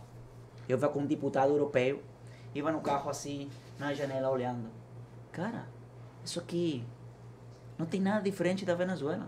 Inclusive, a Venezuela tem terras mais lindas Aham. e, e mais eh, prósperas Aham. que isso aí. Mais produtivas. mais Ah, produtivas. tem um amigo nosso que plantou lá, o É, Rec o Rec Júnior. Lá em Rec- Tangará da Uhum. Serra, ele chegou a plantar anos. na Venezuela. É. Então, quando, quando eu faço os, as- os paralelos, eh, fico impressionado como o chavismo fez uma narrativa para destruir tudo que era o sentido da venezolanidade. Por quê? Venezuela era conhecida como um país rico, Totalmente. como um país belo, como um país com oportunidade, Desenvolvido. com um país próspero, né? Com um país com, com infraestrutura. Por exemplo, Venezuela tem um ponte, o terceiro ponte mais grande do mundo, que é o ponte do Maracaibo. Venezuela teve o primeiro metrô metrô da América Latina. da América Latina. Foi mesmo. No ano 50, 60. Já tinha metrô lá, 150. cara. Esse projeto foi pela ditadura militar de direita, naqueles anos. Né? Caracas era conhecida como Manhattan, era conhecida como, como Nova York da América Tinha, Latina. eh, tinha É. mais restaurante francês na É. Venezuela do que na própria França. De Itália, eh, os italianos, franceses, Sim. eh, europeus, árabes. A comunidade árabe, a comunidade chinesa, a comunidade italiana dentro da Venezuela é gigante. Gigante. Porque fugiram naquelas guerras Do passado. do passado, né? E foram bem acolhidos dentro do país. Inclusive, ma- quase 3, quase 3 milhões de colombianos, durante 60 anos de guerra da FARC e do ELN, as guerrilhas colombianas, que fugiram para a Venezuela porque não tinham oportunidade. A Colômbia estava quebrada. Quando chegou o, o Plan Colômbia, que foi aprovado pelo Congresso americano, que mandaram Black Hawk e mandaram eh, novas eh, eh, eh, armamento para as. Forças Armadas colombianas Para combater o, o tráfico. para combater as guerrilhas, Sim. o presidente Uribe conseguiu desenvolver o país e que o país conseguisse eh, se comunicar entre si, porque não podia se comunicar. Você não podia pegar um caminhão de, de eh, hortaliças, como se fala hortaliças? Eh, Sim, hortaliça mesmo. hortaliças, para levar para a capital. Eles colocavam uma bomba no ponte e não podia levar o caminhão, não podia chegar o caminhão para a capital. Quando eu cheguei à Colômbia, eu pedi um suco de eh, morango, por exemplo, e era água de morango. Estou falando de 2017. Ia para outro restaurante e pedi um suco de morango, água de morango, água de morango, água, água, realmente água. Não tinha o fruto. Não tinha né? o fruto. Eu achava que tinha como uma, uma, um morango somente. Um morango para um litro de água. Dois morangos, exatamente. O sabor Eu né? perguntei, moço, porque um, um dia eu perguntei, moço, cara, é que aqui Colômbia viveu tempos difíceis. E era difícil que as frutas chegaram à, capital. Então a população se acostumou a, a ter essa cultura de, de baixar o gasto. De né? economizar. Economizar. Que nem exatamente. a Europa também na guerra. Exatamente. Isso aconteceu na Colômbia. 60 anos de guerra com a FARC e o ELN. Hoje, a FARC e o ELN operam dentro do território venezuelano. O Brasil quer isso para seu país? Não. Que a guerrilha da FARC e ELN me livre. entre dentro do país? Isso que vai acontecer se o Lula é presidente da, do Brasil. Porque ele vai, ele com, com o projeto, da, esse projeto de 2030, que elimina completamente as fronteiras, ele vai permitir que as guerrilhas da FARC, do ELN, Entre entrem no território. Por quê? Porque parte do Foro de São Paulo é a FARC e o ELN. Eles formam parte. Desde a criação, da, desde que o Muro de Berlim caiu, no ano 89, eles criaram o Foro de São Paulo no ano 90. Foi. E a primeira coisa que fiz esses movimentos guerrilheiros foi se inscrever dentro do Foro de São Paulo. Então, Imagina uma situação onde já está falando Lula que ele vai se radicalizar. Que ele não vai ser o mesmo. Ele está falando o mesmo que o Hugo Chávez falou no ano 2002. Hugo Chávez foi derrubado. Foi. Derrubado. Em 2002. O dia 11 de abril do ano 2002. Pelos militares, a maioria eram patriotas. 80% dos militares que derrubaram o Chávez eram patriotas. A população, os sindicatos, os petroleiros, a empresa petroleira e os comerciantes e os, e os estudantes tiraram Hugo Chávez o dia 11 de abril. Mais de um milhão de pessoas na capital derrubaram Hugo Chávez. Por que Hugo Chávez voltou? Porque os partidos políticos da falsa oposição do Guaidó, naquele momento, não estavam na transição. Não formavam parte da transição. E eles negociaram com o restante das Forças Armadas, falando de que isso aqui não é constitucional. E os meios de comunicação receberam eles para falar isso aí. E todo mundo começou a repetir. Ah, não é, tiraram o Hugo Chávez, não é constitucional, não sei o quê. E a oposição falou que o Hugo Chávez ganhou pela via democrática e que tinha que ser respeitado o seu mandato. Aí os militares patriotas fugiram do país. Todo, todo mundo com essa narrativa teve que, teve que fugir do Aí. país. E Hugo Chávez voltou o dia 13 de abril ao poder. Quando Hugo Chávez voltou, falou na mídia com um Cristo na mão: Eu não vou ser a mesma pessoa que ontem. Tipo o Lula hoje. Vou ser mais radical. Qualquer semelhança. Não é mera coincidência. mera coincidência. Não Então, é. Esse paralelo é muito importante, porque Lula não vai chegar a esse país. Esse é o último debate que ele tive com o presidente. Ele falou que não dá colocar amigos. Está mentindo. Todo amigo de Daniel Ortega. Tudo que ele Ele tem ele é hoje. brother, é. inclusive hoje. Maduro. Tu, inclusive hoje, em muitos poderes do Brasil, são amigos deles. Olha como ele bate na, na cara dos amigos deles, que estão no Tribunal Supremo Judiciário. Eu posso falar disso porque todos esses paralelos estão na Venezuela. Aconteceu. Mas o processo se consolidou na Venezuela. Por isso é difícil falar de democracia e de tirar o regime pela via eleitoral. O Brasil quer ter uma briga como já a Venezuela viveu no passado? Onde eu participei dessas brigas, onde no ano 2014 morreram mais de 53 companheiros meus na Venezuela. Tiros na cabeça, no coração por conta de francotiradores e por conta de pessoas da FARC e do ELN que mataram jovens na rua. No ano 2017, 173 jovens mortos nas ruas por conta de tanques passando por acima deles, por conta de armas de fogo, por conta de bombas lacrimógenas e tanta coisa que eles fizeram dentro do país nesses, nesses anos nesses momentos. Então, não permitam que, que, que o Brasil experimente esse processo, porque eh, chega um ponto onde não tem retorno. Sim. Chega um ponto onde não tem retorno. mas- mas, Eduardo, é, qual é a imagem que o venezuelano tem do Lula? Naquela época, 2002, até 2010. Se você pergunta para o Capriles, se você pergunta para o Guaidó, se você pergunta para qualquer outro líder da oposição venezuelana, É, oposição, né? oposição, É, eu, eu, eu coloquei esse título para eles. Muito bom. Não inclusive. são oposição, são oposição. né? Então, se você pergunta, por exemplo, e pode pesquisar no Twitter, olha, arroba H, é, H Capriles, ele falando que o melhor presidente da região foi o Lula. Ah, Capriles foi o, o contendor do Chaves. ele, ele, brigava com o Chaves, mas elogia o Lula. Nunca brigou. Foi Brigou mentira. entre aspas, né? Brigou entre aspas. Ele brigou, ele, ele brigou tanto com o Chaves, igual o Alckmin brigou com o Lula. Exatamente. E agora é visto o Lula. Entende? É. Ele brigou tanto, igual a, a, te, a o Tablete Até, brigou tipo, com o tá E Lula. aí eu tenho uma- mais um assunto, que eu- um tema que eu queria abordar. É, existe alguma restrição de liberdade religiosa? Ah, Venezuela é um país, toda a vida é como o Brasil, né? Muito cristão. muito cristão, é, é, a 80% da população é cristão, mas o chavismo não não combate a, a, a igreja, não, não é, é uma coisa é, que vai de frente, né? Certo. Porque se isso acontece, cara, vai ser uma luta é, que eles podem perder lá, né? É, porque é. é muito importante falar isso, porque, Jorge, essa é a diferença. É, na- aqui, Brasil, Venezuela, é, até Argentina, não pode fazer isso, não pode atacar. Eles nunca vão atacar a religião. Por quê? Porque o pobre, é- o brasileiro, o latino é muito religioso. Eles vão por outros meios. Mas eles estão fazendo outra coisa. É, Deixa eu falar o que, que eu acho sobre isso. Eu acho que é como o Eduardo falou, são fases. São fases. Porque veja bem, o marxismo, o Marx fala que a religião é o ópio do É o povo. ópio do É, povo. né?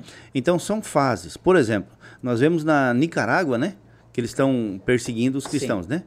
Então é, lá já está em outra fase. Você está entendendo? Acho que lá já tá mais na frente. É porque, por exemplo, se você pega, por exemplo, a Coreia do Norte, também Já está em outra fase. Lá já está numa fase maior ainda. que Não, lá lá já vai preso já se não tiver tem com mais. Bíblia na mão. Exatamente. Acabou. Você pega na China, Lá não divide o tempo entre, entre antes de Cristo e depois de Cristo. Não. Mas sim do primeiro, do, Kim primeiro Jong pai. É, né? pai. é, que, que mijou em um e que mijou em dois. É, isso aí. Nesse, nesse ponto aí. Aí uma coisa que, que, que acontece é que o chavismo já, pen- você fala, penetrou, né? Já entrou com essa estratégia. E é, desde que o Chávez estava no poder, eles praticam é, a macumba, né? Uhum. E essa, essa religião está crescendo dentro da Venezuela. Aqui no Brasil é gigante isso aqui, É. viu? É, ele, inclusive, tem uma, uma montanha. Não, não, galera. Aqui... Tem uma montanha chamada Sorte. Sorte. Você passa por aí, cara, no carro. Um dia eu parei para colocar gasolina no carro. E você não, não tem ideia da energia que, que, que, que sente nessa. Só pesado. Você quer sair correndo de aí. Eu estava como a um quilômetro da montanha, colocando gasolina. Todos os pelos dos, dos, Do braço. dos braços espingados, né? E, e isso aí é uma, é uma das culturas do chavismo. né? Não, não fala de são cristãos, não fala que... Não, eles são, a maioria são de, eh, dessa região de Macumba, né? É, sempre vê eles de branco, o vermelho ou branco, né? É verdade. vestido verde e branco. É, e é uma coisa absurda, porque inclusive tem muitas pessoas que falam que sua filha, seu filho, desapareceu. Sacrifício.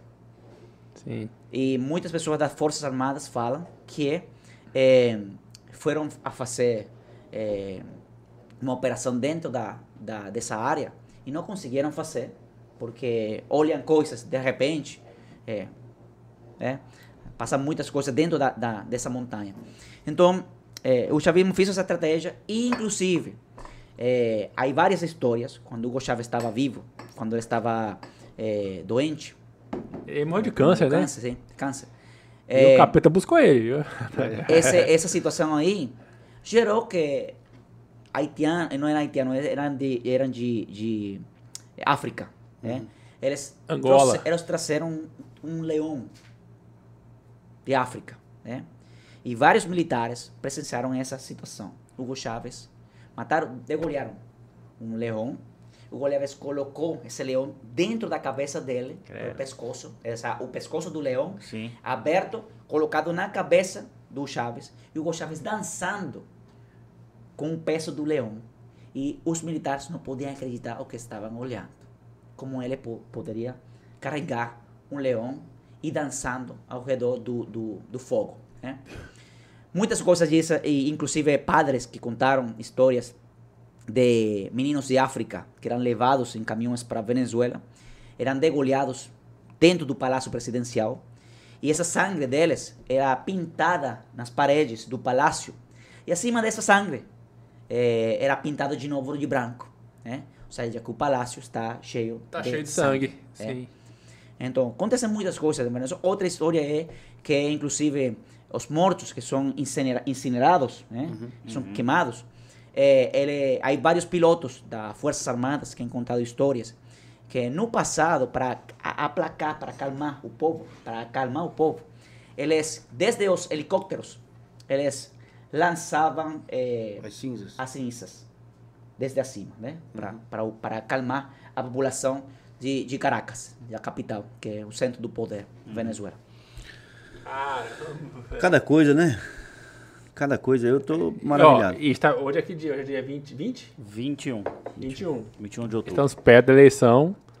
E, ou seja, Eduardo, estamos a gente está no limite de escolher entre o caminho para Venezuela, para Argentina, né, para o Chile, agora Colômbia. também, Colômbia, ou o caminho da. Eu vou nem falar prosperidade, eu falo assim, do caminho menos ruim. Porque eu falo prosperidade é a pressão assim, que já está prometendo a salvação, né, É, Catani? E igual você falou, isso não vai mentir aqui. Não, não. O Bolsonaro maneira- está tentando livrar a gente de um caminho, algo pior Uhum, sim. né? Mas hoje o mundo é globalizado, hoje o mundo é refém de, sei lá, se estourar uma bomba na, na Rússia lá, no dia seguinte estourou aqui o combustível. Então, assim, o, Bolsa, o, o- o- hoje o presidente está prometendo é, livrar pelo menos do caos latino aqui, né? Tipo assim, O que está acontecendo aqui agora. Sim. Então, cabe a gente, né? E, e é o trabalho que eu falo do nosso herói aqui, Catani, que é verdade, não é porque ele tá aqui, que defende isso de fato. Não só de discurso, né? deputado? Claro, tem que viver, né? Viver isso aí, né? Viver. Bom, eu, Caramba, velho. eu tô impressionado com, com esses relatos, Bitar. O programa É. de vocês nunca foi assim, né? Nunca, sério? Eu não sei que. Bastante, muito sério, viu, Pela Bitar? primeira vez você não que bêbado, ao programa deles. não falei besteira, não falei palavrão. Nosso programa é sempre muito bem humorado, né? É ruim, né? Demorado, é ruim, já. O Rafael sempre leva tudo por trás. É, e eu defendido, deputado. É, e- eu, eu acredito nessa questão que o Rafael falou aí. é, é, o Brasil é o último, último obstáculo hoje. E, e nem é o Brasil em si, é, é a, é a pessoa do Bolsonaro. Porque não tem nenhum outro que possa substituí-lo. Né? É o último obstáculo para que. menos ainda, que segundo turno, menos ainda. Agora é Lula ou Bolsonaro. É, não, mas eu digo assim, o, o, o empecilho para que essa história se estabeleça no nosso país e aí se torne a grande pátria grande que eles querem, que é a Ursal, que é o, um dos objetivos da, da- do 2030, um dos objetivos do Foro de São Paulo, é a, a pátria grande que eles chamam de Ursal, né? que é a união das repúblicas socialistas da América Latina. Né? É, e isso eles têm como um intento. E o última, a última barreira é Jair Bolsonaro. Então, assim, o- é- é, não dá para a gente entender ou aceitar que a nossa população é, não queira continuar, como você falou, não, não precisa ser o caminho da prosperidade, mas que queira continuar com as coisas dando certo. que a gente tem hoje, né? O que a gente tem hoje. É, eu, eu só quero fazer, não sei se estamos no final ou Já, não, mas já não, estamos caminhando no final. eu, eu quero, eu quero só parafrasear aqui uma, uma frase do candidato ao governo de São Paulo do PT. O Haddad. O, o Jorge, é, o, o, Haddad. Fernando o- Haddad. o Fernando Haddad, mais conhecido como Poste, ou vulgo Poste na O linguagem. Jaiminho, o Jaiminho. É, o vulgo Poste na linguagem. Segundo é, o Emílio do Punk, é o Jaiminho. Já É, o Porque Jaiminho. ele, ele acorda tarde, ele acorda cedo, ele acorda meio-dia todo dia. Não gosta de trabalhar. O- ele, ele falou o seguinte: ele falou que essa eleição não é uma troca eh, de partido ou uma troca de pessoa na presidência. Né? Ele falou que essa eleição é uma troca de regime. Ele falou isso num discurso na televisão. Né? E essa troca de regime é, é justamente isso. Você tem um regime hoje que nós vivemos basicamente um regime capitalista. Onde você trabalha, hoje você é funcionário, trabalha, você ganha seu dinheiro, leva para casa. Com seu mérito você vai ser um gerente, um chefe de seção. Depois você pode, com seu mérito, montar seu próprio negócio e começar uma empresa pequena. A empresa cresce, você vira um grande empresário e assim por diante. E esse mesmo Haddad já falou que eles querem taxar as grandes fortunas. Que né? absurdo. Sim. É, ou seja, quando você chegar a ser um mega empresário, você é uma grande fortuna, então você é, gera emprego, renda, divisas é, e você traz é, prosperidade ao Eu país. vou te penalizar por isso. Aí eu vou te penalizar por isso. O que, que você vai fazer? Vou expulsar os Vai caras embora daqui. daqui. Você vai embora daqui, vai gerar emprego, divisas, renda Lá e- em outro país. Né? Então, assim, sobre essa declaração do Haddad, só queria que você comentasse isso. O que significa para nós, é, é, Eduardo Bitar, uma troca de regime nesse sistema? Trocar esse regime capitalista por um regime socialista? O que, que, que, que você acha que. que, que, que, que você. dizer com que- isso, é, né? o, que, o que dizer com essa declaração do poste? Eu acho que ainda vocês não têm ideia da quantidade de dinheiro que o Lula roubou no passado. né? Assim como eh, os venezuelanos não têm nem ideia quanto dinheiro o chavismo roubou da Venezuela e sigue roubando da Venezuela. A Venezuela é muito rica, inclusive não só de petróleo, ouro, diamantes e outros eh, eh, minerais da Venezuela. Eu acho que, principalmente, eh, se esse dinheiro tivesse sido invertido né, na população, na- Em benefício do povo, né? benefício do povo, o Brasil seria ainda mais gigante do que esse, né? Então, o Lula não, não pode ser a mudança do país. Porque já demonstrou no passado que ele... o que Durante ele é. 14 anos. 14 anos que ele e depois eh, o, o governo de Dilma né que foi também que, que, que foi para um impeachment dentro aqui, aqui no Brasil então eu acho que com 210 acho que tem Brasil 210 É, milhões de milhões. habitantes Uhum, é.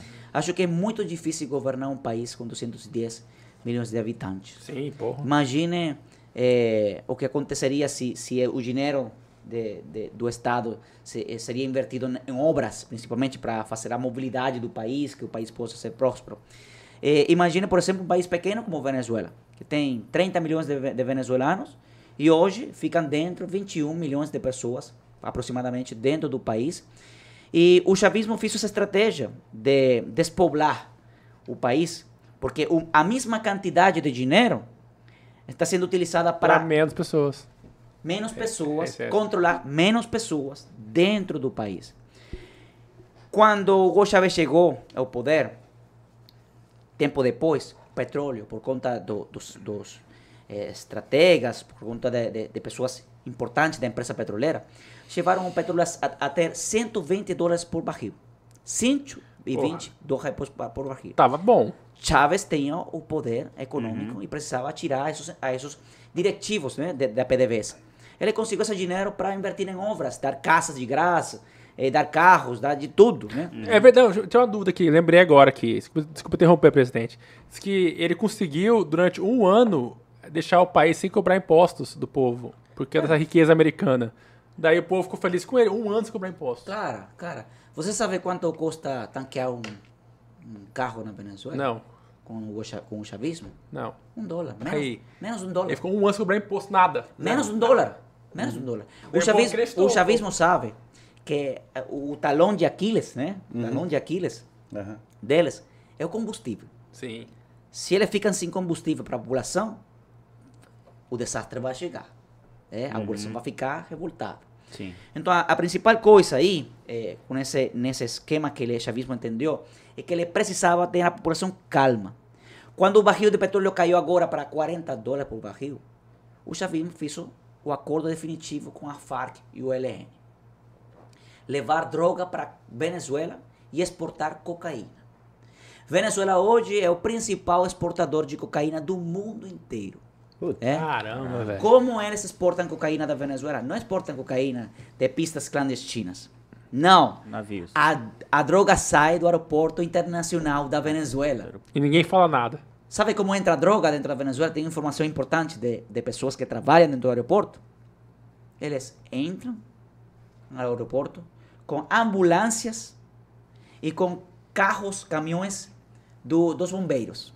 Caramba. Com as sirenas. Seja, o Estado, é o. Estado apoiando. é, para entrar no aeroporto livre, colocam a droga dentro do avião de PDVSA, das Forças Armadas e aviões privados, também aviões da, da comerciais.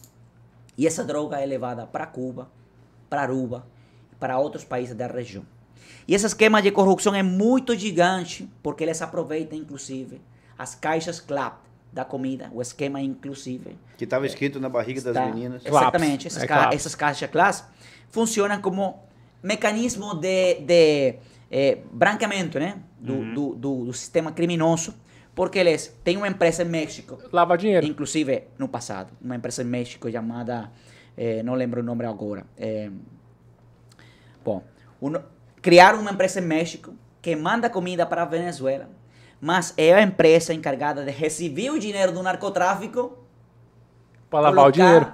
Para lavar o dinheiro, levar, o, levar o dinheiro e a comida para uma empresa no Caribe chamada Lunasa. E essa empresa distribui o dinheiro e a comida. O restante do dinheiro vai para bancos no, em Rússia e China. E o restante do dinheiro é usado para pagar empregados públicos.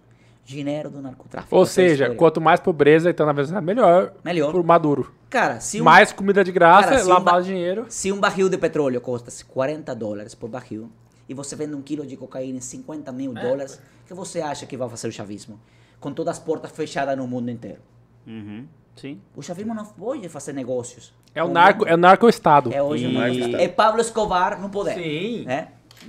Caramba, E Jorge. com uma máquina pública densa que- da qual ele tem que manter, né? Hoje, Colômbia, por exemplo, o sono do, do Pablo Escobar foi cumprido na Colômbia. Quer chegar o no pior poder. cara de esquerda Quer chegou virar presidente. É- Era o sonho dele virar presidente. Gustavo Petro, que falou na ONU que o maior dano contra o ser humano é o petróleo e o carvão, não é a cocaína. É? Ele quer legalizar lá a cocaína. é quer legalizar a maconha e a cocaína. Sim. Hoje na Colômbia está legalizada a doses mínima de maconha. Você não pode ir para um parque. Vou contar história aqui porque fui com minha menina para um parque na Colômbia e eu, eu não conhecia esse cheiro de maconha. né? Conheci quando cheguei à Colômbia a primeira vez. E levei minha filha para um parque. Meu pai, minha filha perguntou: Pai, que cheiro é é isso que tá? Que cheiro? Não, vamos, vamos embora, filha. Vamos embora. Jovem, 15, 17 anos, de skate, fumando maconha no Parque dos Meninos. Ninguém fala nada, as polícias não podem fazer nada. Por quê? O governo aprovou a doses mínima para É bem devagar. pessoa. Vai liberando devagarzinho até Exatamente. virar o narco-estado. Exatamente. Ô, Jorge, não podíamos encerrar esse programa sem fazer o desafio do Catani. Ah, o programa foi sério? Foi sério, que eu não gosto disso, programa sério. Sim, aham. Você acha que vai terminar sem sériozinho? Eu acho, cara. Acho Ah, não, que, não, né, não, Catani? hoje é Pô, sério. É Tá, sério. mas vamos fazer um não me desafio pro fria, não. Ajuda eu, Jorge. Não, deixa Não, o cara não, ajuda aí, não, paz. Ajuda eu eu. acho que o desafio é ter que cumprir, Jorge. Ah, Aqui é 50%. Que desafio, pai. Eu não fiz desafio nenhum. Não, não, o programa foi desafio pra você. E você fazer, fazer uma ligação ao vivo. Já Pra- fez esse programa? Pra quem, moço? Ah, não sei. Vamos pensar aqui, Jorge, junto. Pra quem você acha que o Catani deve, deveria ligar e pra reforçar e ratificar o discurso do Eduardo? Pra quem? Do Eduardo. Pra quem? do pro Eduardo Bolsonaro? Bananinha? Essa é uma boa ideia, Jorge. Ele não vai atender. Ah, ele tenta. Ele não atende. Você vai, você vai amarelar também. Não, ele Lá já são Ou você 10 e meia da noite. Não, Lá é Brasília. 10 e meia. Mas ele é novinho, E cara. ele tá em campanha, cara. Não, É, cara. Eu acho que ele vai tá. tentar. Ou, E em ou, Brasília é mais tarde, né? É. ou, 10 e ou, ou pro Nicolas lá, o chaveirinho. Ou bananinha ou chaveirinho. Que chaveirinho. Não, não. Nico, Nico, é- respeita o cara. Mas o cara é que é baixinho. o mais, o mais votado, Chaveirinho o mais é. Ele é votado do país, da história do país. Tá, então limpa o Eduardo Bolsonaro no, no Viva Voz, assim, ó. E botar aqui no. Vamos ver se. E falar que tem um presidente aqui, futuro presidente da Venezuela. Eu vou orar por isso. Amém. Nós todos. Nós todos. Mas ligar no Viva Voz, né? Miguelzinho não. Eu te conheço, não confio em você não. 21 e 28. Sabia que Ih, no- aqui no Mato Grosso, o Catania ordenha boi. Como é isso aí? Ordenha tira leite de boi. Ah, tá. ele, ele tá te alugando, Eduardo, porque ele, ele, eh, eu vim aqui a primeira vez e ele falou, eh, ele, ele falou como é que eu ordenhava os bois lá no meu sítio. Eu não sabia nem como é que faz. Como é que ordenha boi, Eduardo? Ih, vai tomar um vácuo do bananinha, É, cara. ele lá. não vai atender, não. Ele não vai atender. Não, você sabe por que ele não vai atender? Porque é o, o debate. É a entrevista? Ah, é. Tá na Debate da. SBT tá agora. Então pode ligar pro liga pro chaveirinho então aí. É o debate da, da SBT. O chaveirinho pode ligar. Porque o chaveirinho tá. Ô, você vai fazer moral dessa, Jorge? Nesse exato momento, a gente tá, tá rolando o debate do SBT. Mas, Jorge, o que, que o chaveirinho tá fazendo moral dessa? Nada. Não sei, larga a Liga mão. pro, pro Nicolas aí, vai. Ô, Rafael, você sabe o que chegou aqui agora? Em homenagem ao nosso querido convidado, né? Tá, mas você o vai falar Eduardo. isso, ele vai parar de ligar pro O Nicolas. quê? Não, pode. Chegou a pizza, cara. Pizza? Não, melhor, Pizza. não é pizza, é a melhor pizza. pizza? A melhor pizza. É. E aí, já comeu? Na? América Bom, Latina. Não, ainda não comi. É a melhor Não, pizza não, da América chegou Latina, a hora. diria Que eu. bom. Aí, Rogério, chega aí, Rogério. Aí, ó. Alphaville, irmão. Aí sim, hein? É, Aí sim, hein, cara. Ele tá ligado Tamo junto, ali, pai. É.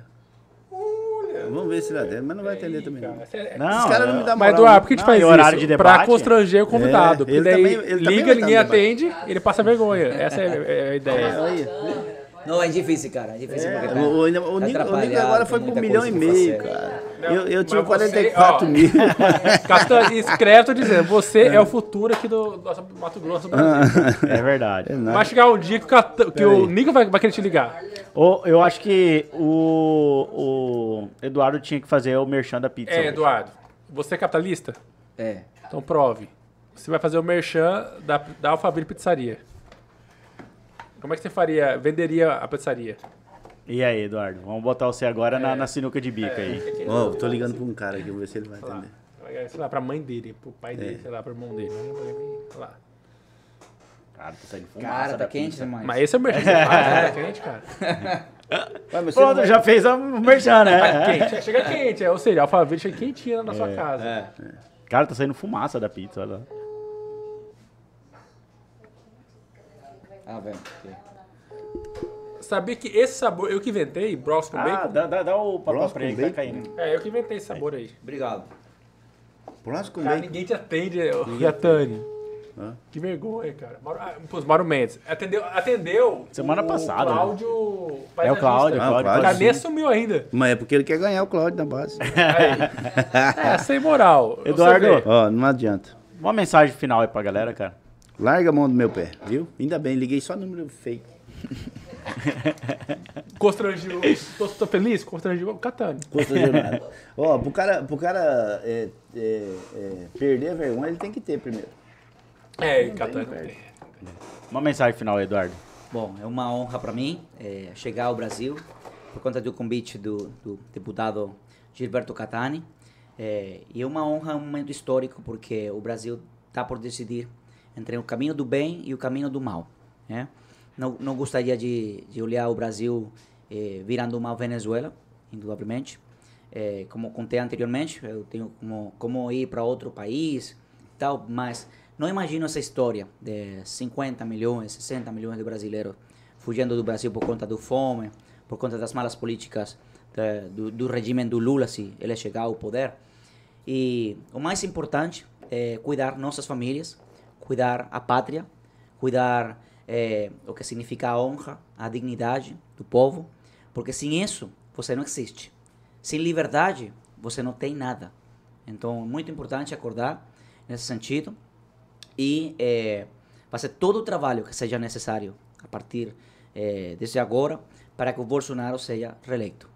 Caramba, muito bom. Maravilha, cara. Catana, Cara, eu já- quer deixar uma mensagem também, Catana? Não, a minha mensagem é a mesma do Eduardo. Eu acho que nós, nós temos que realmente é, é, salvar a nossa nação no próximo dia 30. Nós, é, é- é uma questão realmente de uma luta do bem contra o mal e nós precisamos de fato fazer isso. Né? Eu acredito que a gente não pode, de maneira nenhuma, dar um exemplo tão mórbido para os nossos filhos de que eles venham a perceber que nós colocamos no poder um- um- uma pessoa que assaltou a nossa nação. Isso não cabe na nossa, na nossa mente e nós não podemos deixar isso acontecer. Só isso. Maravilha. Pessoal, vocês chegaram até aqui. Gostaria de agradecer, né?